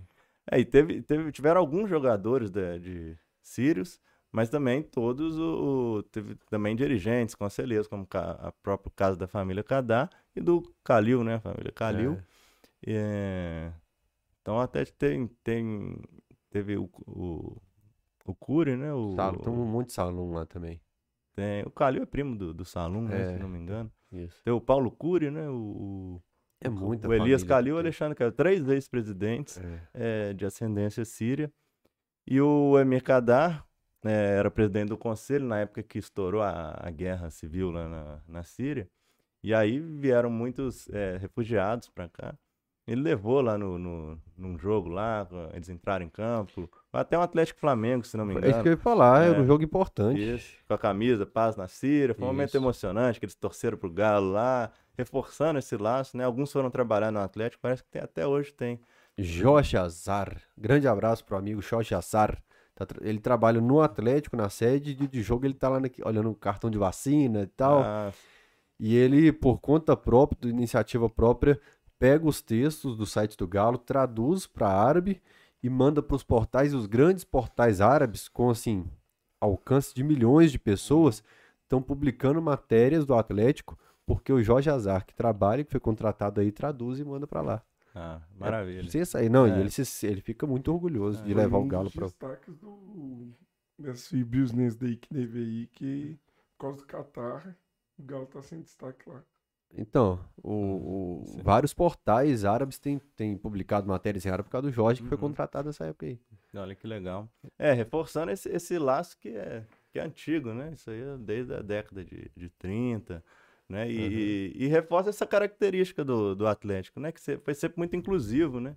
Não era um time de comunidade, nem um time de, de nenhum segmento, era um time da cidade, era um time para todo mundo, estrangeiro. Então, os outros, teve, tinha outras comunidades, o caso da italiana, que tinha seu, seu time e tudo. Mas o, os árabes, né, os, principalmente os sírio-libaneses, encontraram no, no, Atlético ali a sua, sua casa. Né? Essa história é muito legal. É, o Zé Pontuando aí, ó. Hã? O Fred mandou no chat que Antônio Cadar, que ele acha que é pai de M. Cadar, era presidente do antigo Sírio Horizontino. Acho que eu já contei essa história no Cachorrado Podcast. Ele esquece, ele prepara um grande jogo do Sírio Horizontino e o estádio lota. Então ele fala, pô, é, vou garantir o clube por mais um tempo com a renda do jogo de hoje. Só que ele esqueceu os portões abertos. Hum. Então ele não ganhou um real com, com a renda no jogo, que o pessoal entrou de graça. Depois ele vai e fecha o, o clube por causa disso. Porque ele esqueceu o portão fechado, estádio lotou e ele não ganhou um real de renda. Foi uma história que o Emi Kadar contou. Não me lembro se foi na, no, no, na sessão em preto e branco. Que a gente tinha, né? Acho que o Reinaldo participou de algumas também, Sim. sessão em preto e branco, né? É, tem Zé do Monte aqui, cara, tem muita foto legal. Tem dos campeões do gelo, que a gente já falou em várias oportunidades aqui. E o campeão dos campeões é Campeonato Brasileiro? É Campeonato Brasileiro. Acho que acho que foi um, um, um erro não, não ter entrado lá atrás. Já estava entrando aquela, aquela boiada lá, né? Podia ter, ter colocado, porque, bem ou mal, era um. Para a época, era o que, que existia ali de, de, de um campeonato que, que tinha essa, esse intercâmbio entre vários estados, né? Uhum. Então é o, é o campeonato nacional da época e a imprensa da época e todo mundo na época considerou como, como campeonato nacional, né? Então, com certeza é. Então, o Atlético é o ah. primeiro campeão brasileiro, independente de considerar 71. 77 a 71. É. É, duas fotos seguidas do Tele Santana, uma muito bonita. O Fredinho do Globo Esporte tá aí? Abraço para ele. É outro cara também que sempre assiste cachorrada. Muito companheiro. É... Ainda tô na esperança de você vir aqui, viu, Fredinho? O Rafael Raio até falou. Fred Ribeiro tinha que estar na mesa hoje. Pois é. é, sempre, quando ele quiser sentar aqui, se o Ember não sair, eu saio. Porque o Fred é o dono aqui do Cachorrado. O, a foto muito bonita do Tele Santana aqui. O filho dele, o Renê, estava no, no Tele Santana outro dia, né? No, na premiação. Seu pai falou como é que foi esse no Atlético quando ele chegou, se, ele, se o Tele falou alguma coisa com ele, se o Tele ficou na dele, só. Entra, menino, faz seu teste aí. Vai embora. Mas em 71? Set... É. Quando ele chegou no Atlético. Isso, setembro de 71. É, meu pai chegou em 71, o, em, ele chegou dia... O primeiro treino dele acho que foi dia 8, de, 8 ou 9 de, de setembro, né? Que isso, ele, cara. Então ele, ele chegou de Ponte Nova e já foi, então. Isso. Então. Porque ele chegou o, o de, de, Ponte Nova depois do... No dia 7, 7. mesmo. Aí o Barbatana botou ele num hotel ali no, no centro da, da, cidade. Amanhã eu te busco pro, pro treino. Aí buscou, levou, falou. Ó. E na época, imagina, uma coisa impensável, né? O, o, o, junto com o time profissional, o menino que era dente de leite, podia ter idade, na época chamava dente de leite, não sei como que, que é hoje, né? Uhum. jogar com, com os profissionais que acho que, que dois, três meses depois ele foi campeão brasileiro, né? Mas botou ele lá. Falou assim, ó, ô Tele, tem um menino aí que estão falando que é muito bom, né? Que, então vamos, vamos ver que, que vamos ver se, se joga, deixa ele jogar uns minutinhos aí. E aí colocou ele. Aí o Tele falou, tudo bem. Na época acho que era normal esse tipo de, de coisa. E aí botou, e aí ele só que é o que ele fala, né? Ele não, ele não sentiu peso ali, porque ele ainda não tinha nem noção, né? Ele tava chegando, nem sabia quem era que esse cara que tava lá, né? Então, vou jogar. E aí chegou, já meteu uma caneta no, no grapete, né? Que era um, um zagueiro, assim, né? De, de nível grosso, de, de seleção. Ignorante. É, mas era um grande zagueiro. É, não, mas eu falo grosso de... Sim. De... E colocou, e aí o cara falou, vou matar esse menino aqui, aqui eu quero me humilhar, assim, um garoto, um menino de 14 anos.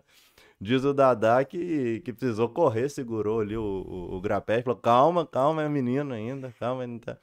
E aí ele deu a canetada, deu, fez aquelas graças lá que, que ele gostava, ainda meteu um gol. Aí o, aí o Tele falou: chega, chega, chega, faz aí, tá, já, já, já, já vi. motivar meu time. Assim, já, já, já viu o que precisava, né? Pode contratar. Bacana. E aí ele, ele lembra assim do período de base, do baby crack, do, desse período de juvenil, júnior, se ele se sentia vontade ali, de, de, alguns que passaram do lado dele. Ah, lembra, né? Ele. Meu pai tem uma, uma memória impressionante, né? Uma, uma coisa assim hum. que que eu mesmo, eu não, não tô lembrando de, de coisa do, do, do, ano passado, ele tá lembrando de quando ele tinha 14 anos e tudo, é uma memória muito boa. E ele chegou lá, ele de cara já teve uma afinidade muito grande com o Toninho Cereza, ele se, se trata uhum. como irmãos mesmo até, uhum. até hoje, né? E então ele lembra muito, né? O Baby Crack veio depois que o, com o Roberto Drummond, porque naquela época tinha um, um torneio, né, do, do Leite, que era... Leva bicicleta. Isso, que era organizado pela Mesbla, né, que era uma loja de departamento. É, e a, e a televisão da, da época, né, Tacolomi, né, é, é, as transmissões, isso. Assim. E... E o Roberto Drummond, ele, ele, ele escreveu para o jornal e tudo, mas aí os caras, vão lá ver, não, eu acompanho mais o profissional e tudo, não, mas vão lá, vão lá. Aí, na ele, aí ele começou a acompanhar. Então ele, aí ele viu, aí ele falou, quem que é esse menino, né? Até o, o Ronan Ramos, né? Que, que também é um, é um. Trabalhou em várias áreas do Galo é, Marketing.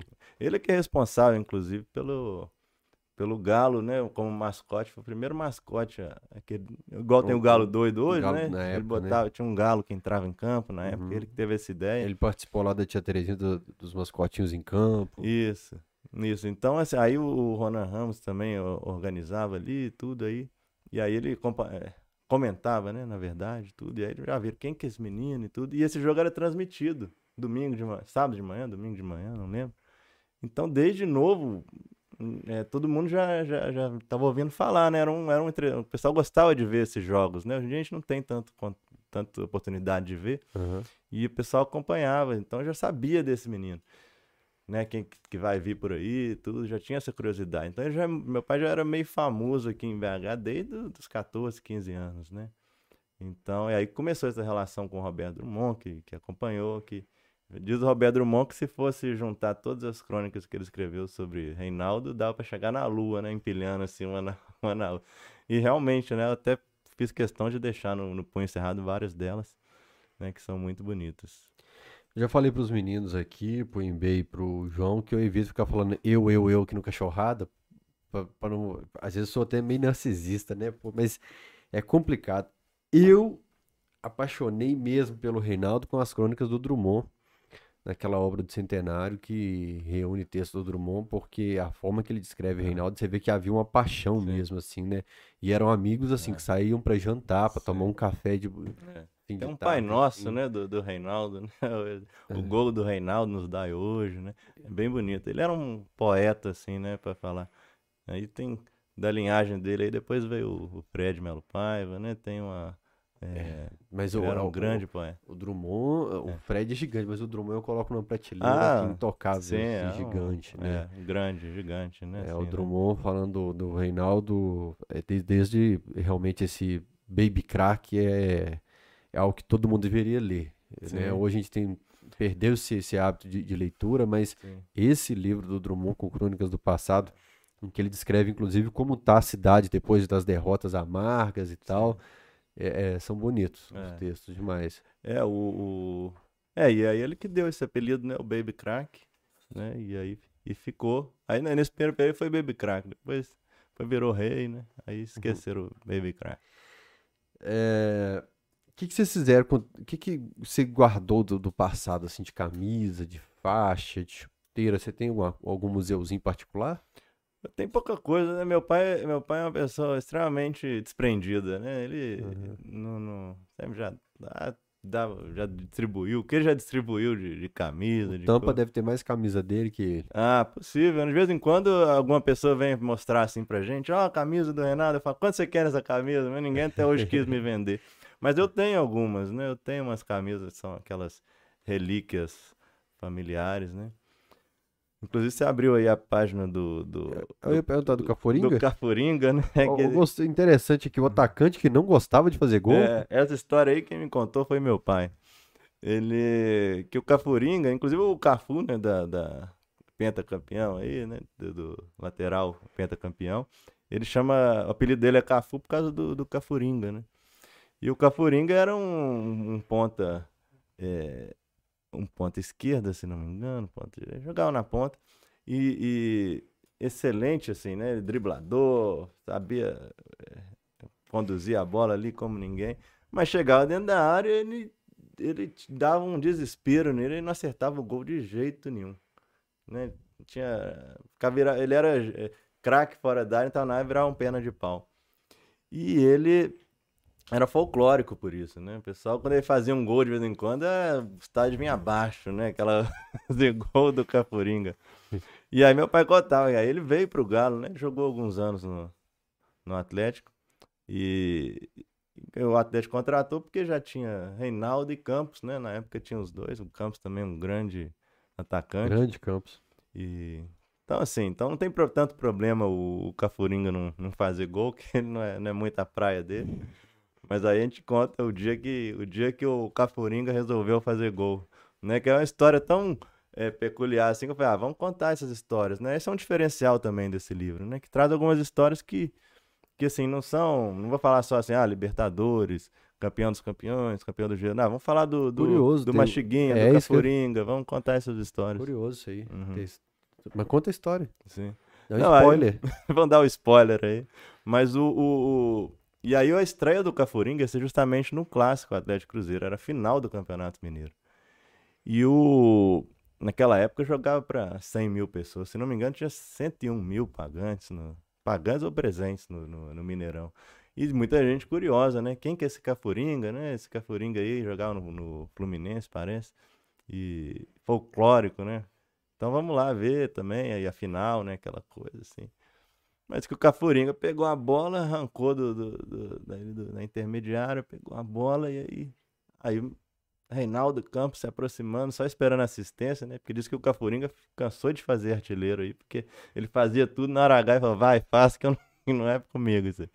Aí chegaram assim, vai, esperando a bola assim, aí o Cafuringa deu uma, uma louca, aí deu um chute, tum, jogou lá, meteu um gol, aí o Raul, o Raul, que era o goleiro do, do Cruzeiro. não entendeu nada, ninguém entendeu nada. Né, o clássico, tudo, tudo pode acontecer, né? É, cara, é tanta pergunta sobre atletas aqui. A hora que eu tiver que ler recado aí, João, você me dá um toque, você como lá. Hoje eu não tô... Se você quiser ler, dá uma lida aí. Então tá, deixa eu passar um pouco de recado, então deixa eu só marcar as páginas aqui, que eu já vi que tem alguns tópicos aqui que eu quero falar. Quer um refrigerante ou cervejinha eu pego? Opa, não, Quer um... a segundona brava, cervejinha. Quer um gin? O que, que você quer? O tem o uísque. Não, ficar na água do hoje lado aqui. do João ali. Primeiro, o Fredinho do Globo Esporte mandou uma foto do Atlético 3 a 0 no Flamengo com Reinaldo e Zico e Marcelo Oliveira de fundo e... em 73. E esse jogo aí, se você ler o comentário do Fred, tem Dadá em campo. Dadá em campo, pelo lado do Flamengo. Então, é desse período. Ó, que... que... legal, me manda depois. É. Inclusive, uma história do, do Marcelo Oliveira aí, que tava pegando os depoimentos do, pro Punho Cerrado. É. E o. Precisava pegar o do, do Marcelo, né? Que também foi um grande companheiro aí de, de ataque do, do, do meu pai. E ele tava, só que ele tava treinando o Cruzeiro na época. Aí ele falou, não, vem aqui na, na, na enseada, aqui, na, na toca pra, pra gente pra gente conversar e tudo. Aí a gente conversando ali na, na, naquele, no hotel ali, né, do, dos jogadores. E, e aí a gente falando do Galo ali, né, dentro do, do, do, Cruzeiro, a gente falando do Galo e ele começou a chorar. E ele, e ele chorou que eu precisei parar, parar a gravação, parar tudo. E assim, eu falei, pô, que coisa engraçada, né? Tô aqui dentro do Cruzeiro, aqui falando de Galo e chorando, lembrando do Galo. Então, o Marcelo Oliveira, naquela treinador do Cruzeiro, com a tá, camisa da comissão técnica do Cruzeiro na hora não? Tava, tava, tava todo de Cruzeiro. E falando, nossa, que saudade aqui meu tempo é, de galo. e chorando. Tava, e chorando, né? Lembrando Reinaldo, assim, né? Que eles são muito amigos também, né? Meu pai fala que foi do, do melhor companheiro ali de, de ataque, né? Assim, que, que ele teve foi o Marcelo, né? Eles se entendiam muito bem, né? Como, como era com o Cerezo também, que, que era bacana. Que, que lançava as bolas também e tudo. Marcelo também é um cara muito legal. Né, Você lembra qual história específica que fez o, o, Marcelo Oliveira chorar dentro da toca da Raposa falando do Galo? Não, ele tava contando ali daquele, daquela, daquele grupo ali que nasceu ali na, na, na naquele que virou, todos viraram grandes jogadores, né? Que ali juntou ali foi era João Leite. João Leite fez a escalação é... toda da base aqui. Não, João Leite eu tenho uma memória impressionante. Né? É, Ele me deu um, aqui pra falar um, dele agora. depoimento. E e aí, né, do, do Cerezo, eles, a, a, o aperto que eles passavam, né? Eles tinham que comer numa pensão lá, cada um só podia comer um pedaço de carne, eles escondiam um bife embaixo do arroz, botavam outro por cima. Sete meses de salário atrasado. É, depois faltava um. Quem, quem pegou o bife a mais, ficava vasculhando o prato ali. Então, essas, essas memórias ali, né, do aperto ali que eles passavam, ele se emocionou de muito, né? Lembrando de daquele. Que também, assim, apesar do aperto, eram. Eles né? Um período muito gostoso também, né? De... No final ali, o Marcelo Oliveira não cantou um Nós Somos dentro da toca. Não, se eu puxasse, acho que ele acompanhava, hein? e esse outro aqui, cara, que nós temos uma prática, um ritual aqui no Cachorrada. Todo convidado tem que elogiar o Cerezo. Nós estamos fazendo essa terapia com a massa de perdão coletivo pro Cerezo. Nós estamos fazendo uma campanha pesada aqui pro, pro Cerezo. Não, não, tá, tá tudo perdoado. Né? Na verdade, acho que o, o, o Cerezo é um dos maiores jogadores da, da história do futebol brasileiro, do Atlético também.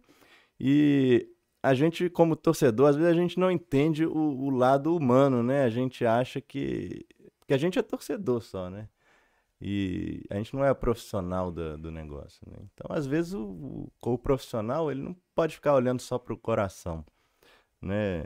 Às vezes ele tem uma conta para pagar, às vezes ele tem um, um plano de carreira, ele precisa, né? Ah, é a oportunidade que surge, ele pega, né? Então a gente tem que dar esses, esses descontos assim. Eu jamais jogaria, mas, mas assim é difícil, né? A gente não é profissional para saber. Uhum. Hoje em dia, por exemplo, se o, o, o Hulk falar que, que jogar no Cruzeiro, aí, aí é trairagem, né? Porque ele é milionário, não precisa do, do Cruzeiro. Naquela época não, ninguém era. Falou mi. É com B essa palavra aí. Hã? Você falou mi. O Milionário. É, é, é B essa palavra. B, exatamente, bilionário. Ou seja, falar que vai pro Cruzeiro não é por dinheiro, né? É pra comprar o Cruzeiro dá hoje. Pra comprar, dá, dá pra comprar, né? Eu comprar, a gente aproveitava alguma coisa ali. É, mas enfim, naquela época não, o jogador não é rico, às vezes o cara precisa ali. Então, assim, sério, eu nem sei se, se é o caso e tudo, mas é um cara que tem uma paixão pelo Atlético. Ele. Uma vez ele tava lá no, no, na casa do meu pai. E ele tava lembrando um, um, jogo que ele, ele era treinador do Atlético. O Atlético acabou tomando uma goleada do Cruzeiro, uma coisa assim. Toma, e... ele, o jogo que ele caiu, acho. É, ele era treinador. E aí ele contando assim que a torcida do Atlético foi para cima, xingando, sei lá, abordando na porta do vestiário, na porta da saída do estádio. Aquela pressão, xingando ele. E ele falou: nesse dia eu quase perdi um filho. Aí eu, poxa vida, os caras Será que tentaram agredir a família dele, né? O filho dele? Falou, não, aí, aí, ele falou assim, não, porque nesse dia meu, meu filho chegou para mim e falou assim, essa torcida te tratando assim, eu vou virar cruzeirense. aí ele falou assim, quase perdeu um filho, assim, perdeu um filho pro, pro, pro torcida, na torcida do Galo, né? É, é, porque ele, ele, ele é apaixonado pelo Galo e também é outro que chorou, mas não lá no, ele chorou já dando um depoimento pro, pro livro. O Cerezo chora sempre é, falando do Galo, é né? Um, é um cara, é, chama o Galo de glorioso, né? Ele sempre fala do Galo como glorioso.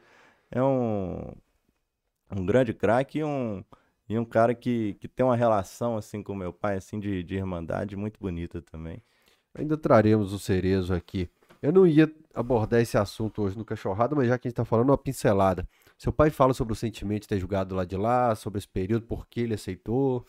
É, na verdade, é, é, eu vejo até muita gente falando, é, sendo injusto, assim, sabe? Ah, pô, jogou do lado de lá, não, é, não presta mais e coisa e tal. Mas assim, tem que entender o momento, eu conto isso um pouco no, no livro. É, que ele encerrou a carreira muito precocemente, né? Muito precocemente. É, não conseguiu mais chegar no nível físico que ele tá, porque o João Leite ele conta muito bem essa história. Ele teve aqui, não sei, eu vi que ele falou algo do, do, do Reinaldo e tudo, não sei uhum. se ele chegou a falar do tanto que era sofrido para ele em algum um certo momento da carreira, que ele só jogava à base de injeção, de gelo, de tudo isso. Então ele encerrou a carreira precocemente e isso é muito frustrante para qualquer profissional, né? Você parar de fazer aquilo que você ama, aquilo que você gosta e aí não tinha mais como. E aí ele parou, gente, não tô aguentando, dói tudo, é, não consigo mais ter a velocidade que eu tinha, não consigo mais, não aguento mais. Encerrou a carreira. E aí o Cruzeiro foi lá procurar ele, não, vamos tentar, vamos voltar, vamos voltar e tudo. Aí o cara acho que passa um milhão de coisas na cabeça, né? E, pô, tô parando, tô parando de jogar. Como é que vai ser? Né? Como é que vai ser agora minha vida financeira de repente? Como é que, pô, não quero parar de jogar, afinal. Aí você pega uma oportunidade ali, às vezes num, num, numa situação assim mais é, de fragilidade e tudo. E, e, aí ele acabou indo, mas chegou lá, jogou um, um jogo, falou, não, não dá, não, não consigo e tudo. Tem até uma história interessante, né, que o presidente do, do Cruzeiro foi lá, foi lá na, na nossa casa, e, e aí ele falou, aí na hora que ele palavrou ali, ele saiu assim, falou assim, como foi despedido da minha mãe, assim, né? Ah, então agora todo mundo vai torcer pro Cruzeiro, os meninos, ah, de jeito nenhum, aqui é galo, não tem nada disso. E, e não deixou, e queriam que a gente que entrasse com a gente no, no, dia do jogo lá, não deixou de jeito nenhum. A sua mãe? É, sim, não, aqui é galo, não tem essa não, né? E acabou, um, fez dois jogos, nenhum deles inteiro e tudo. Profissional, a gente tem que separar um, um pouquinho as coisas ali, né? Uhum. né? É, o João teve aqui, gente, o, MB fez uma pergunta maravilhosa sobre as diferenças políticas do uhum. João e do Rei. E o João, esse corte, tá essa semana, entrou para essa semana no, no canal. Uhum. Jamais, seria incapaz de brigar com o Reinaldo sobre qualquer assunto. É. O que eu vi o Reinaldo superando na vida Sim. é algo assim que, que não dá para se entrar em duelo, em combate é. com esse cara. É, eu digo a, a mesma coisa do, do, do João, né? Assim, eu também posso um, um, cara que, que a gente adora, conheço desde de criança, um cara que é muito legal, a gente ama ele e não. Ah, prefiro nem saber qual é a posição política. a, a, serenidade que ele passou aqui é, é, é impressionante. É, deixa eu marcar aqui, só para ler alguns recados então. O Elton Reis falando, eu quero é rock. O Felipe Lima é pai do Bernard? Pois é, é, já já me confundiram no Mineirão, no Mineirão, numa Independência. Confundiram não, mas já, já falaram que eu pareço, mas... Que isso. O Rodrigo Riso, falando que a furinga de hoje é o Ademir. a Manuela Tuller falando, Felipe, qual texto você mais curtiu, curtiu escrever e por quê? Vai essa então. Responde essa. Ah, é difícil, né? É difícil a gente é, aquela história do filho, né? Não tem filho mais feio. Eu gosto muito do texto da, da fundação do, do Galo, gosto bastante. E gosto também, já que a gente falou do João, adoro esse texto do João, que ele, ele conta a história lá de, de quando ele, ele assumiu ali a, a titularidade, né? Foi um, uma saída conturbada do, do antigo goleiro, que era o, o Ortiz. Né? Tem uma história aí meio. A foto do Ortiz aqui, eu ia te perguntar é, se tem a história do Ortiz tem para falar do, do João, né? Porque aí o, o Ortiz ele era um, um, ídolo e tudo, saiu de uma forma meio estranha ali, aí veio o João e, e aí ele conta esse, como é que foi essa quando ele entrou no time, mas eu, eu gosto do, do texto do, do 13, né? Que a gente. Essa coisa do. Existe essa coisa do 13 como o número do azar, e ao mesmo tempo 13 é o número do galo, né? Então a gente faz esse, essa, esse duelo da sorte do azar, que é um pouco a história do, do Atlético também, né? Muito azar já deu por aí. A próxima é. foto que é a do Belete no vestiário. É. As piores cenas da minha adolescência, isso aí. Essa foto do é. Belete apoiado no vestiário. É. Só quem viveu aquela cena ali sabe. É, esse aí é esse texto do, do Daniel, meu irmão, que é sobre a 99, né? Que a gente chegou na final depois de, de muitos anos, né? E. É, e eu, eu, chorei no. A gente falando de chorar aqui, né, no início. Eu chorei duas vezes é, por causa do, do Galo, assim, de chorar mesmo, assim. Foi em 99, quando a gente perdeu esse título. Eu Você tem tinha, quantos anos? Eu, eu tenho 38. Então, 99 eu tinha 15. E aí eu tava assistindo o jogo com meu pai e mais um, um, senhor lá num lugar que eu não, não lembro quem era esse senhor. Aí eu tava, comecei a. O olho marejou, fui chorar assim, aí ele só falou assim: Ah, cara, chora não, costuma que galo é assim, já vi cada coisa, já vi 80, já vi 77, já vi 87, já vi tanta coisa, não chora não. e, e depois eu chorei em 2013 de novo. Então, assim, que foi saiu aquele caminhão das covas. Pô, não vou ver o Galo ser, ser campeão, né? E aí saiu aquele caminhão. Então foram as duas vezes que, que eu chorei por, do, por causa do, do Galo. Né? E aí 99, né, que é o texto ah. do Daniel, ele conta. E aí já é um texto, você estava falando de, de, já é um texto mais da emoção dele, como é que foi ele, ele acompanhar aquele campeonato, aquela final.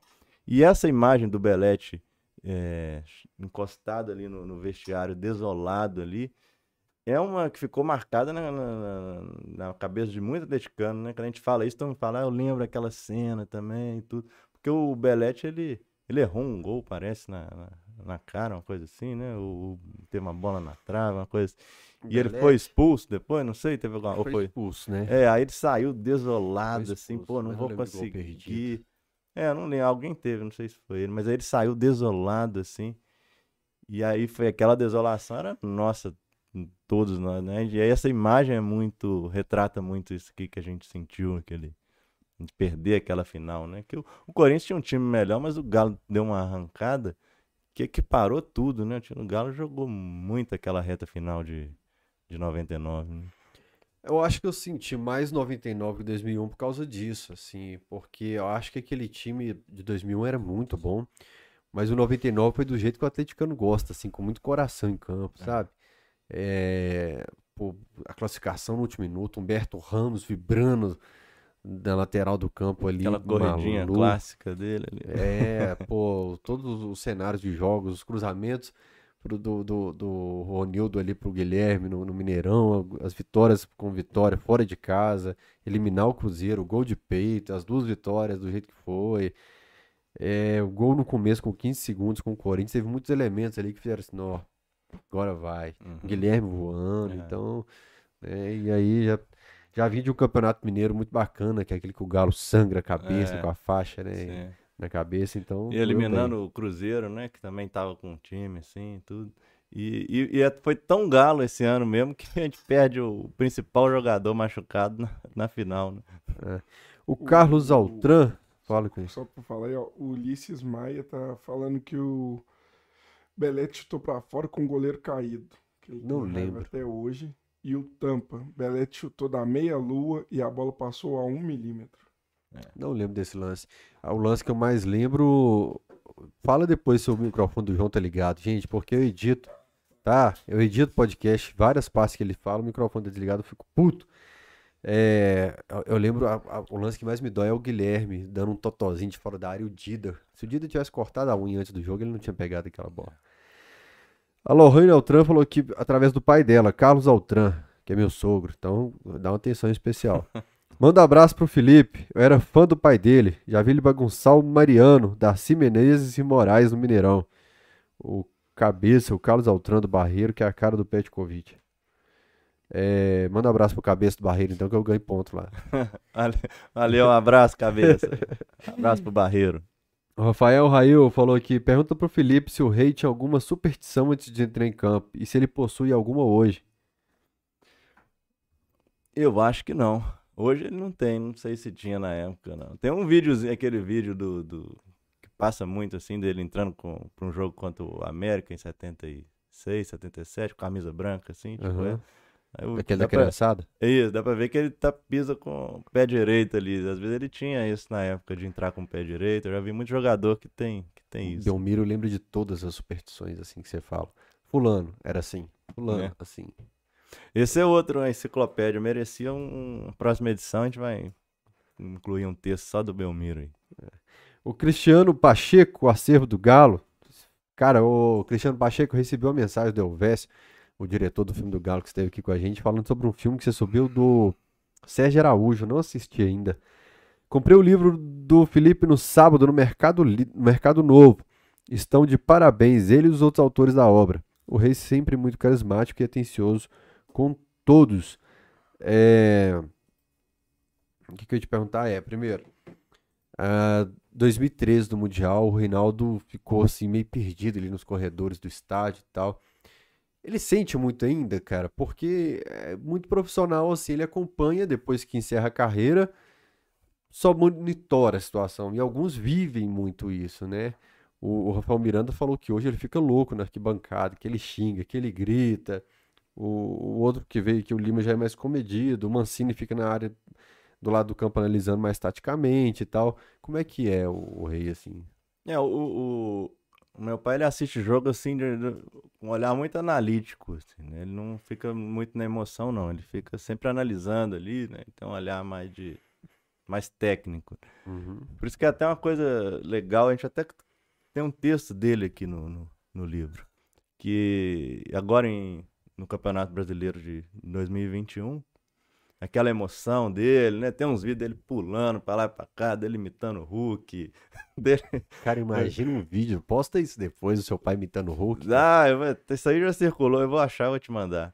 É, imitando o Hulk junto com o pai do Hulk lá, eles ficaram amigos lá, fizeram a, farra lá no, no dia do, do jogo, chorou, e, é, enrolou com a bandeira lá, quase caiu no chão e tudo. Quando uma alegria assim que eu, eu ele tava assistindo no camarote e eu lá em cima, né? Na, na, já na arquibancada, na cadeira. Né? E aí, na hora que eu vi, eu falei, o que que tá acontecendo com ele, sabe? E aí ele, esse, a gente pegou o, o ele fez um, texto assim, né, é, contando sobre, sobre isso, né? Porque dessa dessa coisa assim de meu pai chegou no até em 1971. Então esses 50 anos aí, né, dessa dessa fila, ele acompanhou ela inteira, né? Jogando e como torcedor depois, né? Essa coisa do título impossível, essa coisa, pô, não deu de novo, não deu de novo, não deu de novo, que azar, por azar, ou sacanagem, ou porque não, não tinha time para isso mesmo, aquela, aquela busca assim. E na hora que aquilo eh, embicou ali para ser campeão mesmo, que a gente já a gente ainda estava desconfiado ali, né? Todo atleticano ficou, ficou com o pé atrás até, né? Porque a gente está escaldado, né? E aí, aí ele falou assim, pô, será que agora vai, agora vai? E aí, né, né, quando deu aquele jogo lá contra o Fluminense, né? Que o Hulk faz aquele gol e, e aí vai até a. Vai até ele e faz o, o punho cerrado. Aquilo aí. Aí foi esmagado de emoção, né? Ali aí ele chorou e falou, pô, tá acontecendo, né? Tá acontecendo, eu vou ver. Olha o Fluminense. É. Então, assim, eu vou ver e, e, e, esse título é meu também, não porque porque eu sou atleticano. Ele fala, é meu, eu sou atleticano e eu esperei demais por isso. Então é. E aí desabou e o Hulk também teve uma grandeza muito grande, porque ao fazer isso, tá dizendo também, né, pô, isso é para todos vocês também, né, que lutaram por isso, né? Por um motivo ou outro não, não foi possível, né? Mas futebol é um esporte coletivo, né? Não depende só de um, não depende. É um time que. E, é, e, e não é um esporte que é só que competência é tudo, né? Tem, tem o azar, tem, né? Tem o acaso, né? Tem tantas coisas que, que influenciam. E aí quando veio foi essa catarse, né? Então é, a frieza não, não, não tinha espaço para frieza ali mais, né? Ali foi uma emo, pura emoção. Você como filho, vendo o momento mais mágico da história do clube, ele seu pai sendo homenageado daquela forma, como que é, velho? Ah, não, eu, eu é, ali foi um. Quando. Na hora da taça, né? Que, que vai o Belmiro e vai, vai ele junto com, com o, o Hever, né? Que é o Hever e o, e o Alonso, né? É. Pra levantar a taça, aquilo lá foi do. E foi. Ainda bem que, que o Atlético é, mudou a postura agora né, nos últimos anos, né? Para tratar como tratar a sua história, né? Tá, tá... Começou com sete câmeras. Né? Começou né? com sete câmeras que, é. que, que, abriu as portas mesmo, assim, para não só para ele, né? Mas para outros, né? O Marcos também entrou nesse momento e tudo. Porque, assim, é a coisa mais natural, né? Na, na Europa isso também é muito comum, né? Do, do jogador virar um embaixador mesmo, né? Do, do... Porque, querendo ou não, né? Ele representa muita coisa, representa um sentimento, né? Uhum. Né? Então, que bom que o Atlético chegou nesse momento já mais consciente dessa, dessa necessidade de, de, de incluir a história e todo mundo que, que ajudou a construir ela. E pôde, ele teve essa oportunidade de estar ali naquele momento, porque era uma alegria dele, do Éder também, uma alegria extremamente genuína, né? Uma coisa assim, né? Uma coisa quase que de criança, né? Uma alegria assim, porque é uma, é uma coisa assim, poxa, foi, né? Foi. A gente agora é campeão, né? Então, e é o sentimento de, de todos nós. E tanto é que gente, aquela coisa de trazer a foto do, dos familiares é uma coisa assim, essa coisa assim, que todo mundo, todo mundo que, que, que lutou, que buscou, que torceu, que desejou esse título é, né, é parte disso. Né? Então, então foi muito bonito para ver ele assim, eu acompanhar assim. Se eu fosse um atleticano que não tivesse relação familiar nenhuma com ele, já seria uma coisa emocionante. Sendo pai, então, é um. É o que a gente vê também. Né? Da grandiosidade. Cara, acho que, que a ficha nem cai ainda do que, que aconteceu em 2021. Eu acho que a gente ainda vai ter uma noçãozinha do que, que foi isso depois. É, bem, bem, bem lá pra frente. Essa taça da, da torneio da Espanha lá de Paris é maravilhosa. Das mais bonitas lá da, da Sede de Lourdes. Como é que é a, a, a Pô, bicho, é foda ficar falando o tempo todo do rei, mas assim, é porque é muita curiosidade. Como é que é a panela deles ainda, assim? Paulo Isidoro, os Cerezos, ainda tem contato, Luizinho, eles mantêm contato, conversam, fazem uma resenha de vez em quando? É, de vez em quando tem, tem uma... Tem uma resenha, alguns ainda estão, o Paulo Isidoro então tá jogando bola até hoje, rápido. Tem quantos anos Paulo Isidoro? Quase 70, né? E... Tá no Instagram também, não sei se é alguém que se é ele é... que administra, se é alguém. Ah, é, uma vez ele, uma vez ele veio me perguntar assim, ah, eu também quero, ele não tinha Instagram, eu também quero um Instagram aí pra, então deve ser ele, ó, ou o filho dele. Ele, eu vou seguir de volta. É.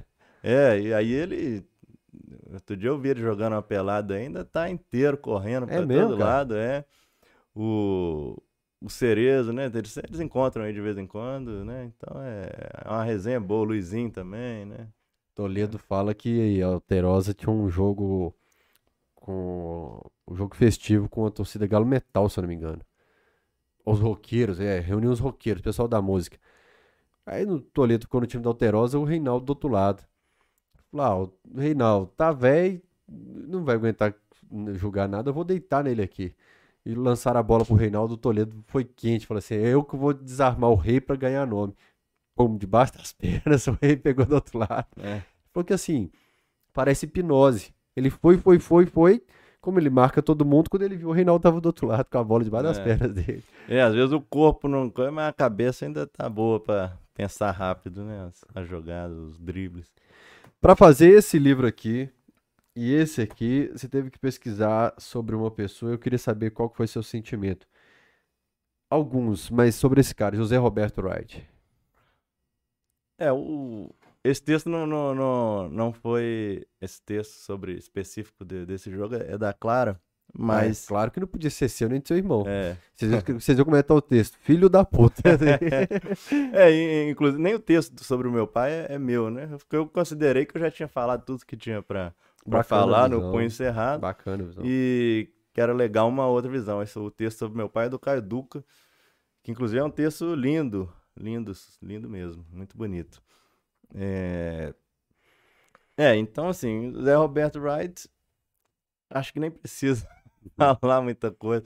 Eu só acho uma, uma pena que Até, parece que até outro dia ele estava lá trabalhando, né, na, na, na, CBF, né? Salário, aposentadoria, retribuição por todos os serviços pois prestados. é, né? Que, que, que coisa, né?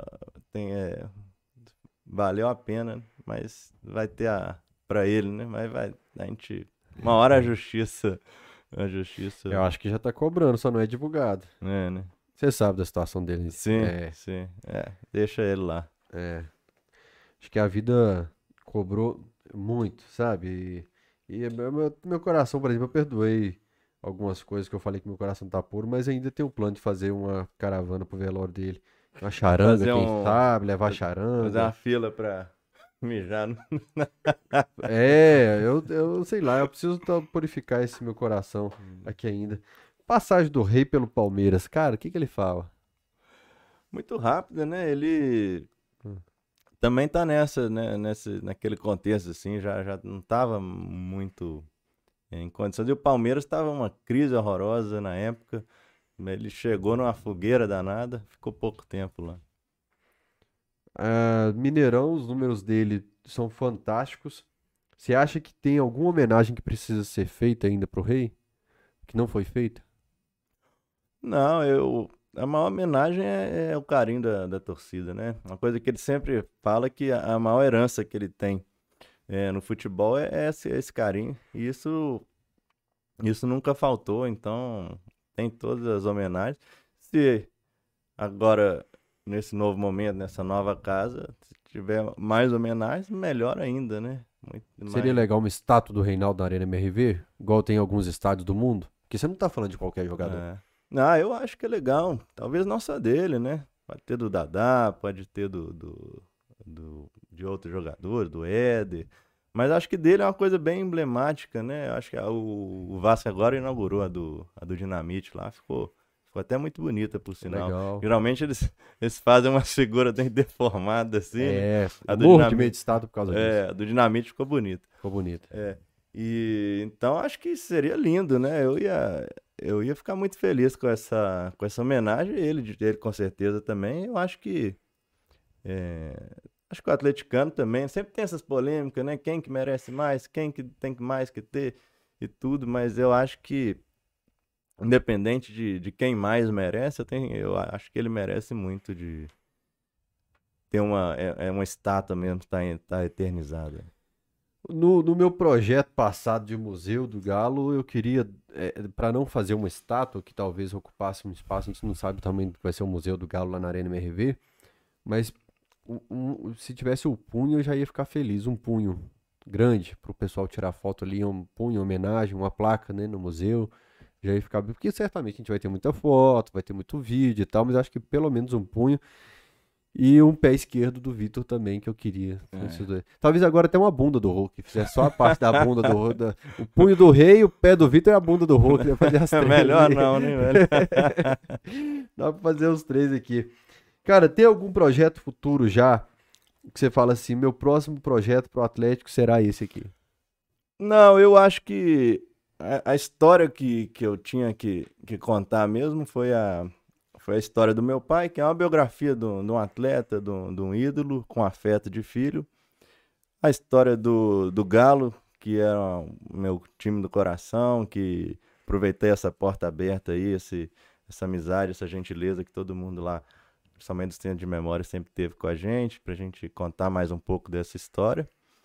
Agora, se tiver novos projetos, né? Se o, se o Éder me chamar para fazer a dele, o, ou outros projetos, contar alguma história interessante, é claro que a gente sempre falar do, do, do que gosta é bom.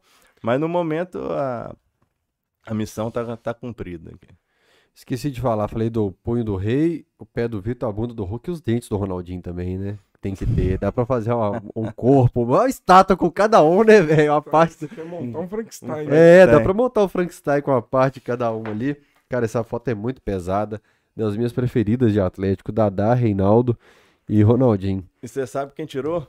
Não. Fui eu. É mesmo, cara? É, inclusive tem, tem uma foto dessa aí com, é, um, um, um, quarto elemento também, que grande jogador. Foi você mesmo. Foi eu mesmo. ah, então peraí. Hum. Tem um amigo seu aqui falando que é o contrário. É, mas, mas é intriga é aí, né? Inveja. É... Como é que o Ronaldinho falou? Eu já ouvi lá, falar que salta uma geração. Não, que é... o Reinaldo era craque que o Felipe não sabe dominar uma bola. Eu vou saber não. falar o nome sobre o nome do rapaz. Eduardo Alberto. Ah, o Showbe. Showbe de Faria. Showbe. Estudei com o Felipe no saudoso colégio Promove na Savassi. Tentei fazer dele artilheiro, mas não teve jeito. Todos achavam que eu era o filho do rei. Afinal, eu era o craque. Já o Felipe. Inclusive, o apelido dele era, era Maradona, mas era só porque ele é baixinho, tá arrancadinho assim. Tô brincando, o Dudu era, era, era um grande jogador lá no torneio Recreio. Pena que ele aposentou com 15 anos, né? Então não dá para saber. Mais cedo que o rei. Aposentou. Eu, pelo menos, na, na canela, mas fui até os os 38 ainda tô batendo uma bolinha. É, cara, tem tatuagem, já vi alguma turma fazendo escape ali, homenagens pra ele. Quais foram as que você viu, assim, que você falou, não, que do caralho, assim, homenagem? Não, o... o, o, ou, diversas homenagens que ele recebeu. Ah, o, o, não, o Thiago Scarpa postou esses dias no, no Instagram dele um, uma tatuagem do, de um punho cerrado, assim, linda, assim. É, Cada vez mais eu vejo umas tatuagens assim, cada uma mais bonita que a outra. Meu irmão mesmo fez uma agora do aquela clássica de, do, dele comemorando e o Raul desolado, assim, sabe? Uhum. Que tem embaixo, só que tá aquela imagem dele fazendo assim, né? Fazendo o punho o encerrado. O rei tatuou já também com ele? Não. Com ele acho que ainda não. Não? Inclusive ele fez um, um, uma tatuagem interessantíssima que é uma reconstituição do, do joelho, assim. pegou, fez um, a musculatura toda ali, a cartilhagem. Tô tentando lembrar, o que, que eu ouvi falar de tatuagem do rei? É o, do Era Rodrigues. Famoso. Do Rodrigues, que também é, tem um livro do Galo também. Não, mas quem que fez a tatuagem do joelho? Ah, um tatuador lá na Savassi, eu não lembro. É famoso. É, não é. sei o nome dele. Mas ficou bem legal também. Foi a, fez um, um joelho ali meio meio robótico, é, robótico ali, né, pra pra ver se recuperava alguma coisa, menos diminuir a dor. Cara, que história fantástica. Acho que das melhores histórias de tatuagem que eu já vi. Assim, é, depois. tatuar um joelho. Tem que mostrar, pedir pra ele mostrar. Hein? Isso é bacana, é uma imagem que deveria circular mais. Vou ler mais recado aqui, gente. Uh, o, o, o Rei já participou do Alteroso Esporte. Nós fizemos um podcast lá da bancada, tá no canal do Portal Y. E a gente relembra grandes momentos da bancada e eu relembrei um do rei. Você sabe da história do professor Girafales? É, já, eu, eu, que ele não sabia quem. Ele não, não, sabia que era professor Girafales, ele começa a ficar bravo com o professor Girafales. De onde que esse professor é o Toledo? É de uma escola aqui de tal cidade aqui da região. E vai vir aqui acertar. E diz que quando ele fala, tá, tá, ele é bravo. O rei, manda ele vir então. Quero ver se ele fala isso na minha frente. Esse é um dos grandes momentos do Alterar o Esporte de que o rei queria encarar o professor Girafales. Ele não sabia muito bem que era professor. E o Toledo não perde a oportunidade, né, velho? Toledinho conta muita história do rei na, na época da bancada. Tá ele aqui, uma foto na bancada. E, pô, já posso falar que eu, eu trabalho onde assumiu o posto de onde era o rei, né, velho? Que isso, dá pra colocar no currículo, velho. Deixa eu ler mais recado aqui. Pra você ver, né? No Atlético. Queda de rendimento, né, bicho? No Atlético 9 de Reinaldo. Aí você vê uns que passaram, agora você vê na Alterosa. É quase o Nicásio. Essa turma vestia a 9 do Reinaldo, né, velho? Nicásio, Jonathan Zobina. que aconteceu. Fábio Gomes. é, o Frederico Ribeiro. Fael Dadá estava no Flamengo em 73, no jogo que o Reinaldo e Zico se enfrentaram a primeira vez. O Rei fez um gol, tinha 16 anos. A Marília Amorim. Eu também sou prima do grande Reinaldo, sou Lima também. Aí vamos reunir essa, fazer essa árvore genealógica aí. É, o Rafael Rail, falando no estádio, são milhares de pessoas diferentes com o pensamento unido por um ideal. Viajo muito nisso quando vou ao jogo, a troca de energia é absurda. Cristiano Medeiros, Rafael, onde consigo achar essas crônicas do Drummond para ler hoje em dia? Cara, eu recomendo sempre estante virtual, né? É... Antigamente eu jogava muito Mercado Livre. Eu tô, eu tô com a sensação de que o Mercado Livre você não encontra mais essas preciosidades por lá. O livro chama Paixão em Preto e Branco, algo assim, né? A gente mostrou de que o Caio Duca veio aqui. Acho que gente, alguém veio aqui e a gente mostrou eu o livro. Tenho, eu tenho uma. Na verdade, esse livro ele, ele foi montado a partir de uma. De uma de um acervo que o meu pai tinha, já, uma pesquisa que ele tinha feito no, no, mercado, no estado de Minas, uhum. e, e, ele tinha reunido. Aí o Alexandre Simões, se não me engano, que é quem organiza. Ah, foi do Alexandre Simões. É, que organiza isso, aí ele, ele pegou emprestado algumas, aí depois ele, depois ele devolveu, aí eu estava montando o livro também, recuperei algumas, aí eu fiz uma apostila ali com, né, bandei encadernar com todas essas, mais específicas do Reinaldo, né?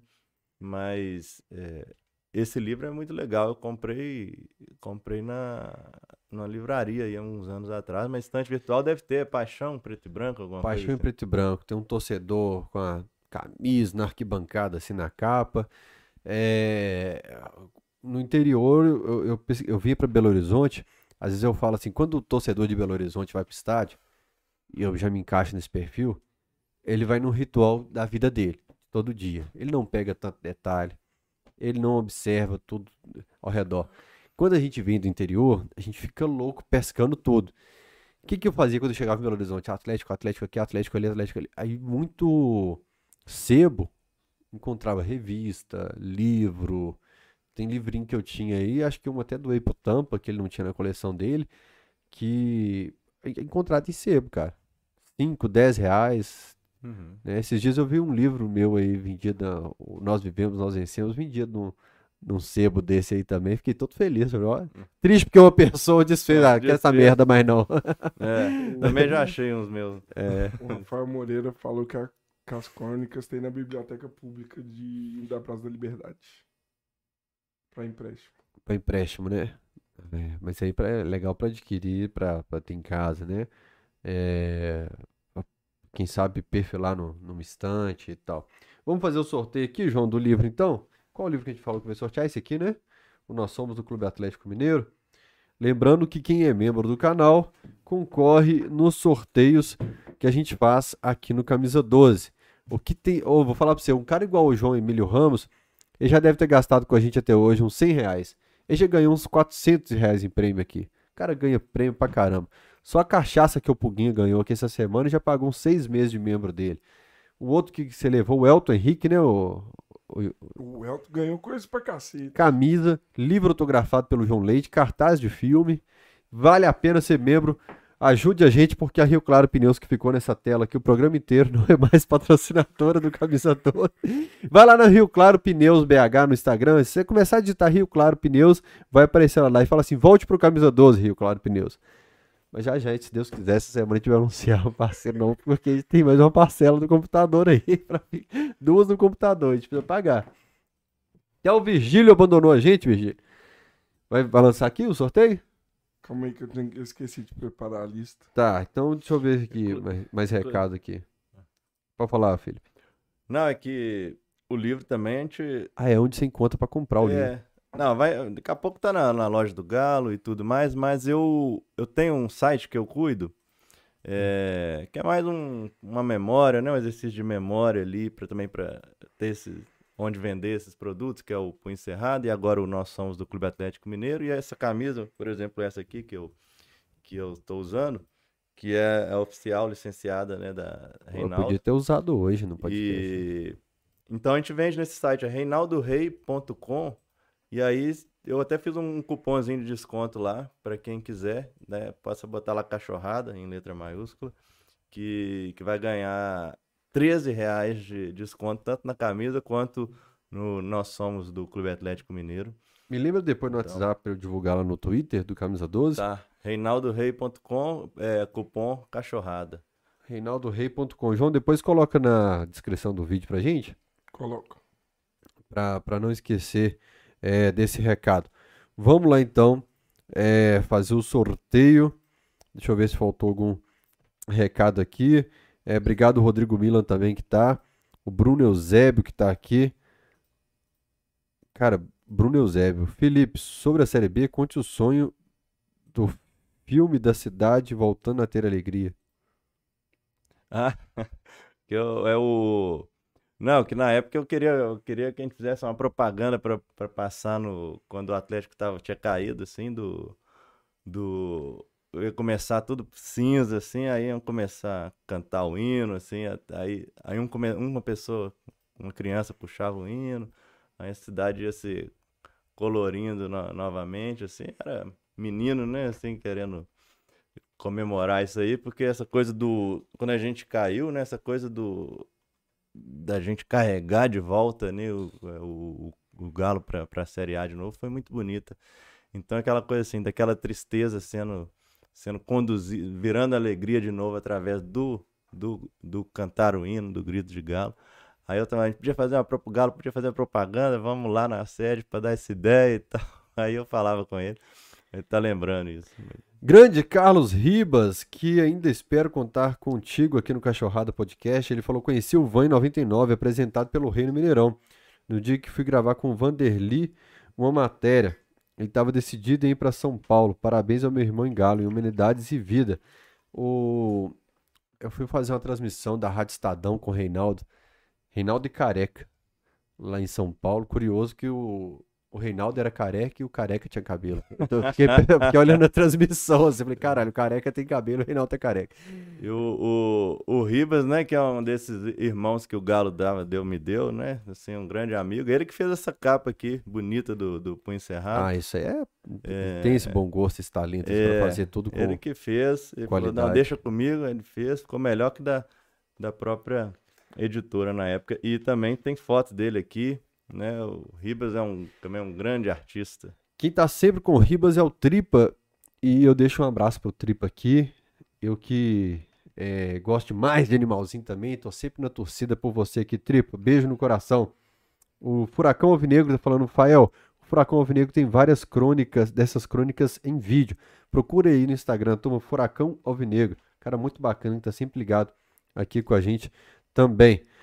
Uh, é um do Guilherme Mota aí. Você colocou no grupo? Não, tá aí no final aí, ó. Acabou de mandar. Deixa eu ver aqui. Guilherme Mota. História do jogo que vimos em moeda. Não é possível, Fael. Pede ele para contar a história do jogo que vimos em moeda.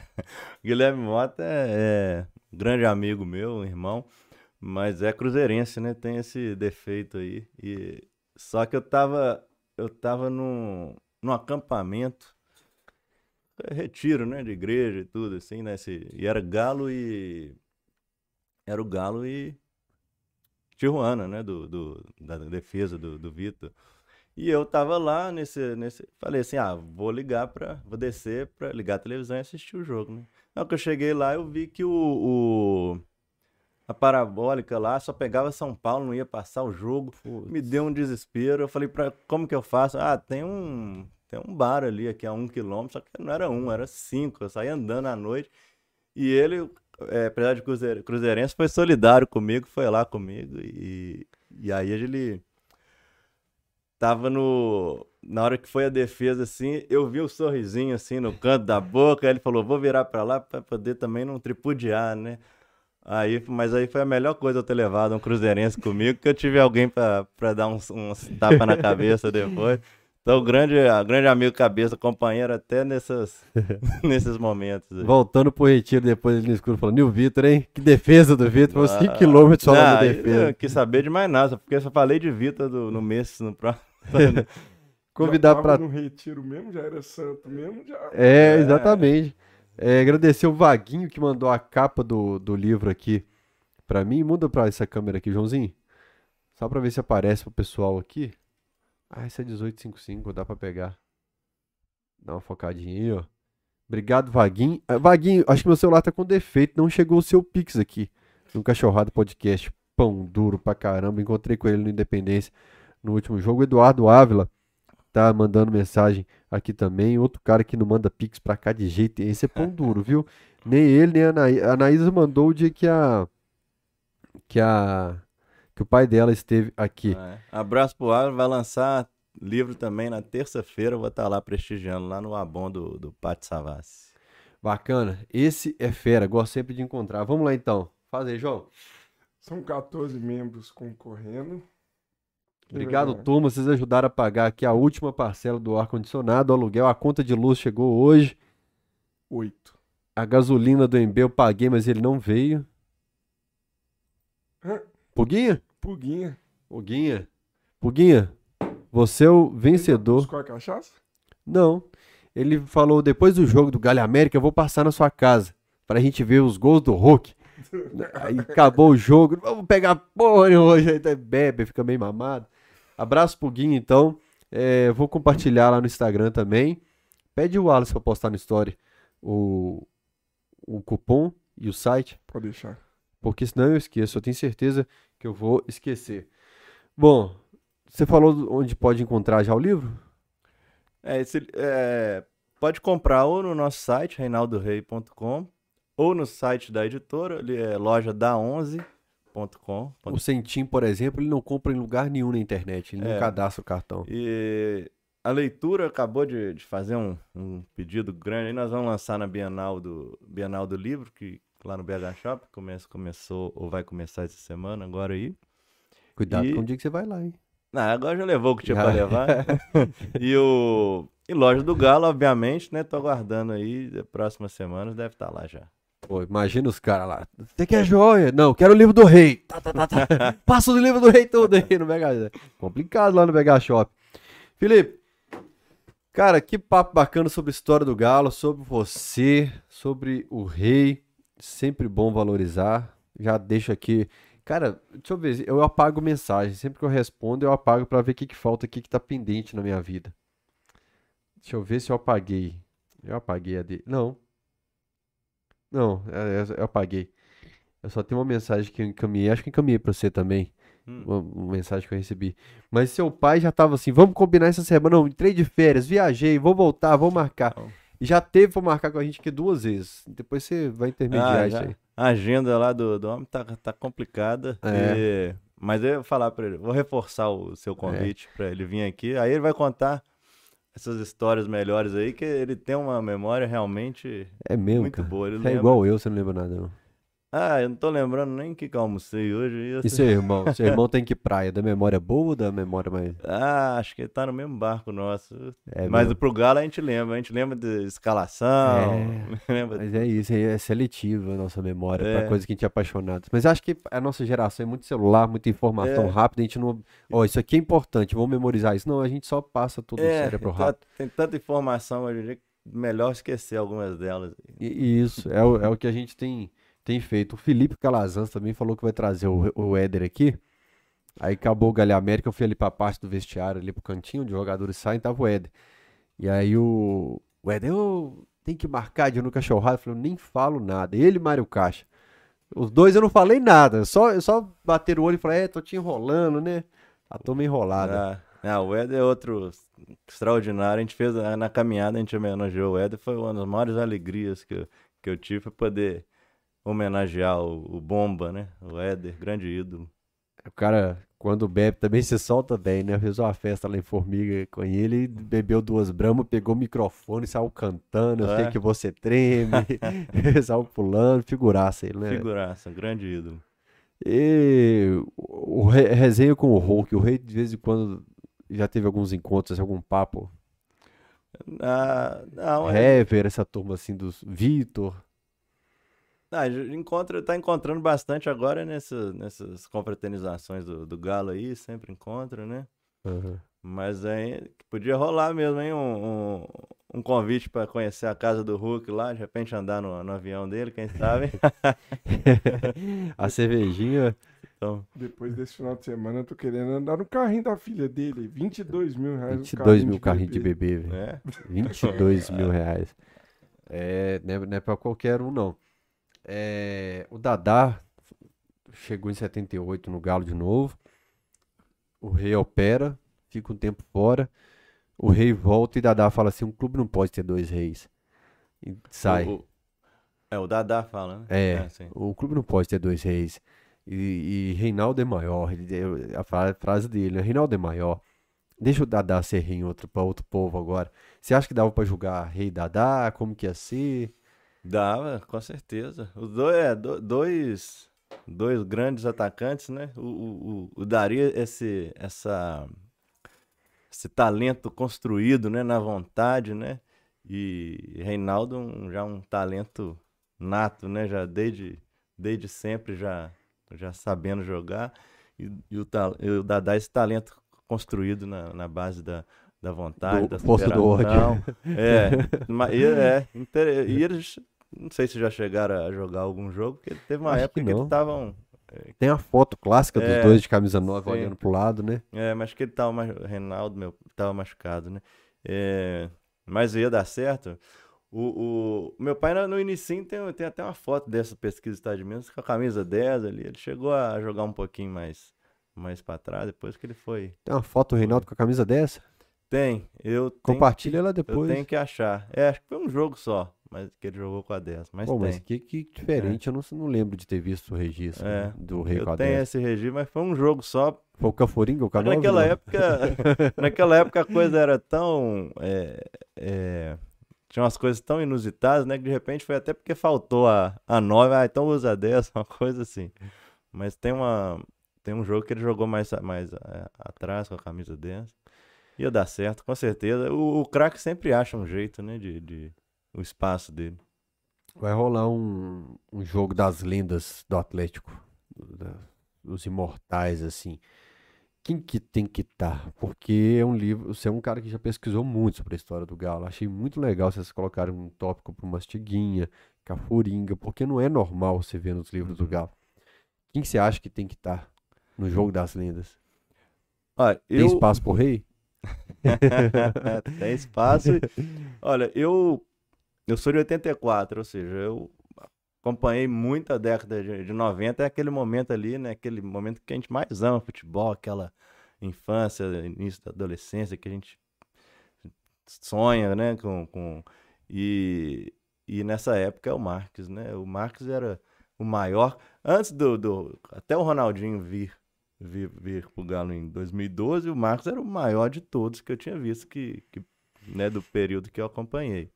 Aí depois vem o Uhum. Ronaldinho, que, que é aquela. Eu tenho a mesma idade que você, eu Foi. concordo. É, o Marcos é sensacional. Garantiu nossa né? alegria, fez muito atacante. Garantiu muito bicho. Não, é sensacional. Na hora que ele pegava a bola ali, a gente já via todo mundo, já, já levantava. Na época, lembrando assim, na época, hoje em dia a gente assiste o jogo em pé, o, o jogo inteiro, né? A gente fica em pé. Na época a gente ficava sentadinho, só levantava no, no ataque do Galo. Porque pegava a bola, todo mundo já levantava esperando alguma coisa e dava aquela, aquele giro pra cima, né? Do, do, da defesa. O, Marques é um craque, assim. A gente. o Daniel, meu irmão, escreveu texto sobre ele. E agora, recentemente, teve a oportunidade de encontrar com ele. No Rio? Não aqui, ele. Ele tá. Ele, tá- ele mora aqui, né? O, Marcos, ele Hum. tá agora lá no, no Minas, né? Ah, ele tá é, no E- Minas.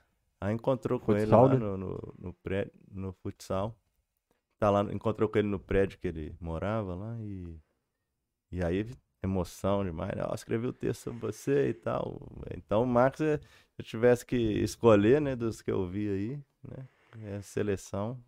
Tá, o lugar dele é garantido. É curioso como que o Marcos é pouco citado no, nas resenhas de amigos, assim, no, no Cachorrada Podcast. A gente fala de muito jogador e o Marcos é pouco citado. Eu acho que seria legal a participação do Marcos no Jogo das Lendas para apagar um pouco essa lembrança que a gente tem agora do Marcos, diretor de futebol, gerente de futebol, porque não era a praia dele, assim, pelo pro futebol para aquele momento. O Atlético, né, de uma forma geral, na presidência, na forma como tocar o futebol, estava muito conturbado. E, e eu vejo muito desrespeito por parte de alguns atleticanos com o Marcos, sabe? E eu fico chateado, porque eu gosto mais do Marcos. Então eu acho que seria legal um- Ah, rever um Marcos dando sim. aquele drible na ponta ali, quem sabe cruzando pro Reinaldo. Nossa, que emoção, né? Pra É. sentar e chorar emocionado. É, eu não, não entendo um atleticano que, que fala mal do, do Marcos, né? Marcos é um dos grandes jogadores aí da, da história do Galo. Ele que, naquele período ali que, né, de, que o Atlético tava, né, teve uma vaca, vacas magras ali, ele era um alento ali, né, de, de, de genialidade ali, que ele... É, o cara é fora de série, né? Esse evento aí do, das lendas, a gente não sabe ainda como que vai ser. Talvez, tipo, convoquem 100 jogadores e vai revezando, né? É, quanto tempo que o Rei consegue correr e ficar ali em campo? Ah, depende de quantos Dorflex ele toma. Foi no Gol Show esses Sim, dias. Foi lá no, no Ratinho, né? Aquele, Acabou com o Sérgio, daí pra fazer isso com com companheiro de pênalti profissão, não, velho. pênalti clássico, né? Da, da giradinha. Mas assim, é, é imprevisível. Pode ser só o pontapé inicial, ou pode outro dia ele entusiasmou. Falei, que que é isso? O que, que tá acontecendo? Ele jogou pra lá, pra cá, ficou um tempão em campo. Mas aí no dia seguinte a conta chega, né? Aí dói. Aí dói, né? Pra descer É. escada. É. No próprio jogo do Bragantino, ele entrou em campo que entrou todos os ídolos lá. Ele entrou, pegou a bola, ficou chutando É. com o Hulk, fez gol com o Hulk lá. É, então, eu, eu, eu fiquei observando o tempo todo o rei, assim, o Dadá e o rei. Fiquei olhando mais essas peças. Eu não olhei pro Igor Rabelo, que é muito bonito. Esses caras não fiquei olhando muito, não. Porque já são os caras que a gente vê todo dia. Ali era a oportunidade de ver um Reinaldo e tal. E a festa aqui, o pódio, ele ia andando, ia na arquibancada e chutava a bola na arquibancada e tava se sentindo criança dentro do gramado. ali. Tá. É, esse texto dele aqui no, no, no livro, ele, ele conta isso, né? Daquela alegria que ele entrou ali, ele foi, pegou a bola, chutou pro gol, comemorou. Foi, até, até escorregou uma hora lá. Caiu? de- caiu, entrou de tênis lá e derrapou. Mas assim, o entusiasmo que ele tava foi uma coisa muito bonita, né? E então ele falou: não, isso, essa história vai pro livro, né? Como é, conta aí. E, e aí ele explica, né? Você tava lá contra o Bragantino? Tava. Como é que foi? Os Mineirão Eu- gritando rei, rei, rei ali de novo. Tava. Eu, eu, esse tempos aí de pandemia, eu, eu tava morando em Airuoca, no sul de Como é que Minas. Aiuruoca. É Ah, conhecida... eu achei que era Seattle ou alguma coisa assim, ó. Aí o? Irioca. Ah, achei que era algum outro Seattle, país. né? Conérica. Não, é Aiuruoca, sul de Minas. É um, um paraíso, né? Inclusive, se tiver alguém de Aiuruoca assistindo, um abraço que... Irioca, nunca ouvi falar. E, inclusive, eu fiquei um ano lá achando que eu era o único atleticano. E até um dia que eu encontrei, eu passei camisa do Galo, um cara, ó, o Galo, o Galo, o Galo.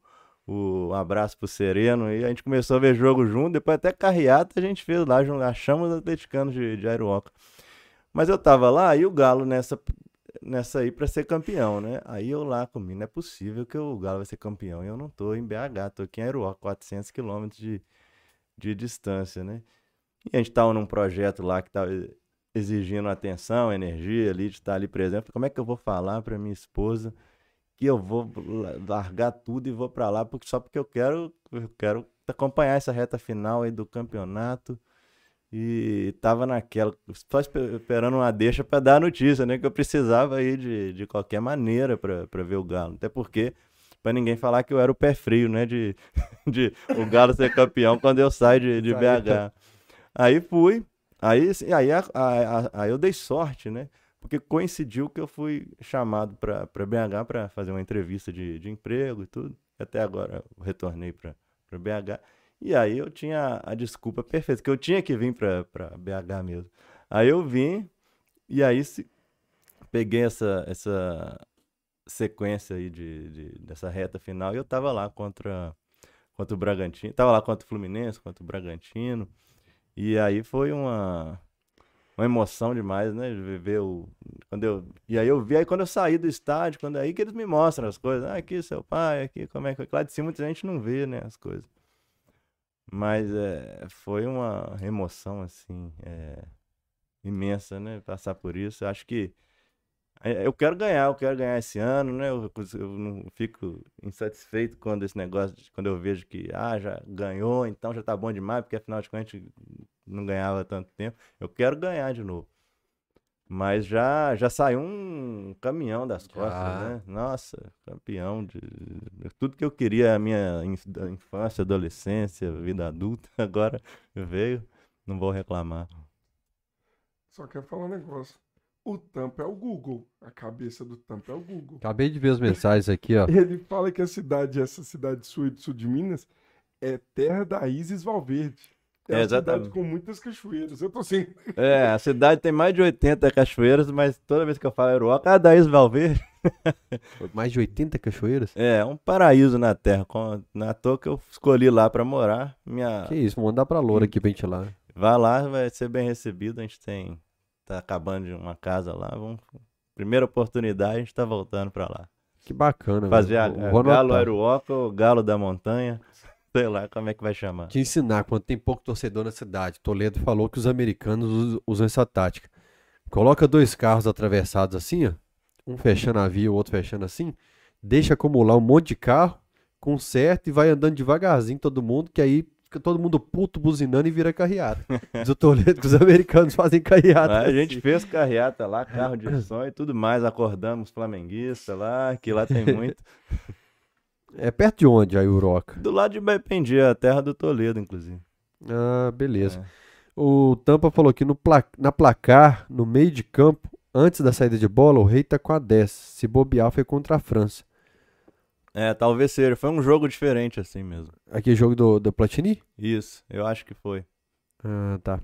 Bom, meu velho, manda um recado aqui então pro pessoal de casa. Obrigado por estar aqui mais uma vez no Camisa 12. Você tem portas abertas aqui. Aliás, todo mundo do livro. Eu te falei que nós não temos estrutura para receber a turma toda de uma vez, mas parabenizar o Caio Duca, o Cássio Arregui, que é um cara também que eu torço muito para que um dia esteja aqui com aquele bom humor contagiante dele. A Clara Regui e o Daniel também, todos serão bem-vindos. Inclusive, Daniel, achei que hoje você estaria aqui do lado, mas você já tinha viajado. Manda um recado aí pro pessoal. Beleza. Ah, é, muito obrigado mais uma vez, estando aqui batendo um papo, né? Podendo falar daquilo que. Falar do Galo é, é a maior emoção da, né, da vida. A gente gosta de. O que eu falei no início, né? É a metáfora da vida, né? É o que concretiza esses sentimentos, esses, esses afetos todos que, que a gente tem. Então, falar de Galo é uma. É um prazer, assim, sempre, né? Ainda mais quando é história, né? Essa, esses, essas amizades, esses, é, o meu pai, os amigos e todo mundo que passou. Eu tive a oportunidade de, eu que já recebi de tabela, né? Tanta gente gosta de mim, sem eu nunca ter chutado uma bola, né? Porque gosta do meu pai, já tenho tantos amigos que se aproximaram é, por causa de, dessa ligação, né? Então, eu que já recebi tanto, poder homenagear esse, essas figuras, esses ídolos, para mim é um prazer. Eu, eu poder ter homenageado a família do, do Lucas Miranda, o Baldo, né, que também é um, um tesouro aí da, da, das, dos atleticanos, né, 91 anos de idade, está aí ainda com a gente. É, inclusive um abraço também pro, pro Vavá, né, o único campeão do gelo Mortal que ainda, do gelo. que ainda está com a gente, né.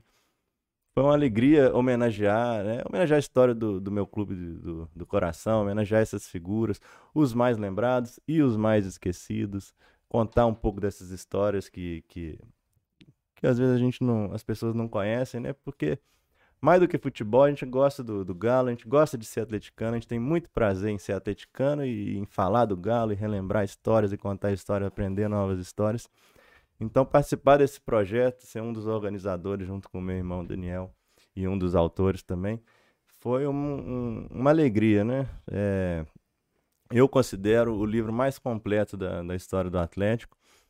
É, apesar assim, de eu gostar demais, eu gosto, adoro aquele livro do Galupo, né, o Raça e Amor, que também é completíssimo. Mas esse, além dessa história oficial, a gente traz essas, essas histórias paralelas, né, que, que não são tão lembradas. Então, eu acho que, que é um livro que, até para que aquela pessoa que não gosta muito de ler, um, um amigo ontem me confessou: ah, eu não sou muito de leitura, mas Tem eu muita figurinha para quem não gosta. Aqui, né? Não, mas muitos são textos pequenos, assim, que você vem, ah, deixa eu ver aqui como é que foi essa história aí, campeão do gelo. Aí, em poucas páginas, você já, já entende, já, já aprende. Como é que foi? Quem que é o Lucas Miranda? Em três páginas você já vai saber. Não precisa sentar e ler 300 e tantas páginas. Então, um prazer imenso participar desse, desse projeto. Mandar um abraço para todos os amigos aí que, que acompanharam, pessoal lá de Aeroca, pessoal de Diamantina, Ulisses lá, o Bruno, Manu, minha esposa, tantos amigos que eu vi citando aí no, nos comentários, né? E, e é isso, só agradecer é, por tudo isso, mandar um, um abraço e, e, ainda vamos girar com esse livro aí, levar para os consulados, levar para pelas cidades aí, vamos levar esse, esse livro. É, tem uma foto muito legal da construção da sede de Lourdes aqui, que eu ainda não tinha observado, e é um livro muito recheado de fotos realmente. É, você falou do, dessa despedida e eu lembrei que eu, eu, cheguei de Caratinga em 2010 e 2013 estava no hotel com o Reinaldo em São Paulo, assim, foi um dos primeiros choques grandes que eu tive, assim, sabe? Do, caramba, olha onde que eu tô, assim, com o rei no hotel em São Paulo para trabalhar. E ele falou: Rafael, você está entrando nessa área, faz o seguinte: o dia que você estiver mal-humorado, se você tiver com problema pessoal, não sai de casa. Porque você tem que tratar sempre com carinho e respeito quem te admira. Então eu tenho que levantar o braço o dia inteiro na rua. Uhum. Eu não posso, porque para aquela pessoa vai ser o, o, talvez a única vez na vida que ela vai ter essa oportunidade.